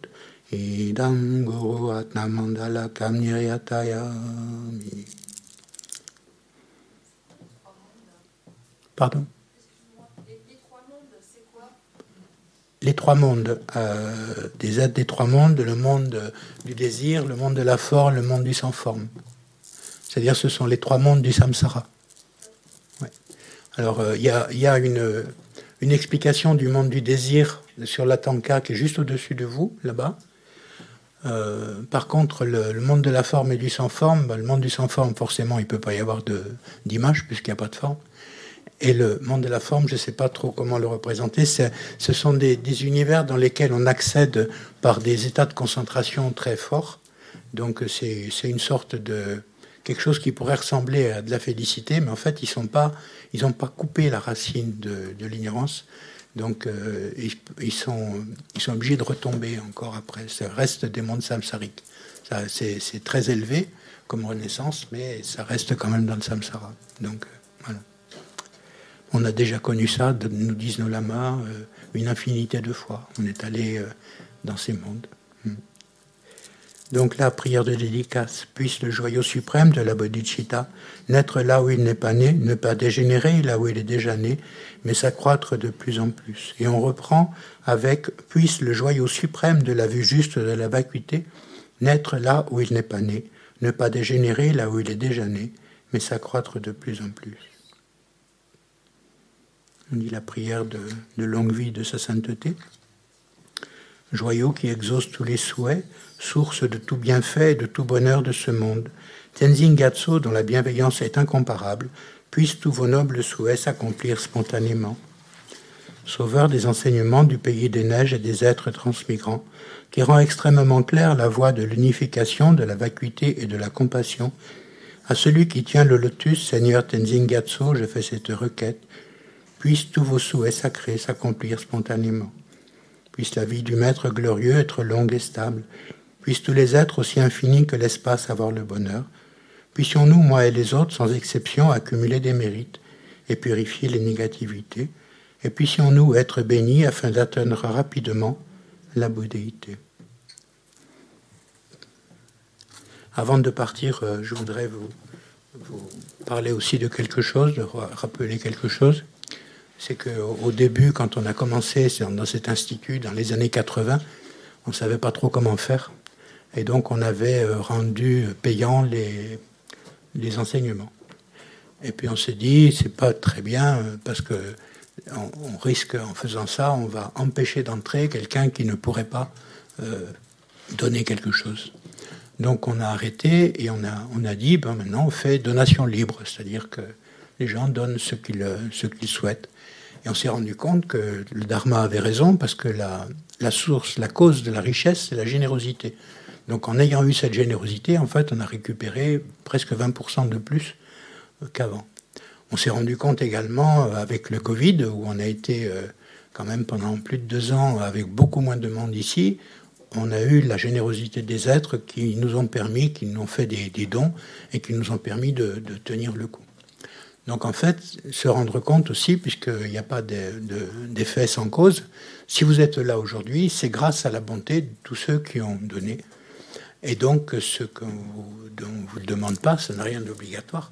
Ce qu'on vous dit seulement, c'est que vous pouvez, euh, par votre participation, euh, c'est complètement altruiste. C'est pas, c'est pas, vous donnez pas pour vous, mais vous donnez pour, euh, pour que ça puisse continuer, pour que tous les êtres puissent bénéficier de cet enseignement si vous avez trouvé que, ça, que c'est utile, que ça peut vous apporter quelque chose. Voilà, on ne vous embête pas plus avec ça. Bon, c'est vrai que c'est, important parce que sans ça, on ne peut pas. Je vous remercie infiniment de votre patience. Hein. Désolé d'avoir. Euh, euh, que, que, Christian n'ait pas pu être là et vous aurait donné des choses beaucoup plus riches que, que les quelques révisions que je vous ai données. Donc, euh, je vous souhaite le, le meilleur et, et, à bientôt. Merci beaucoup. Au revoir.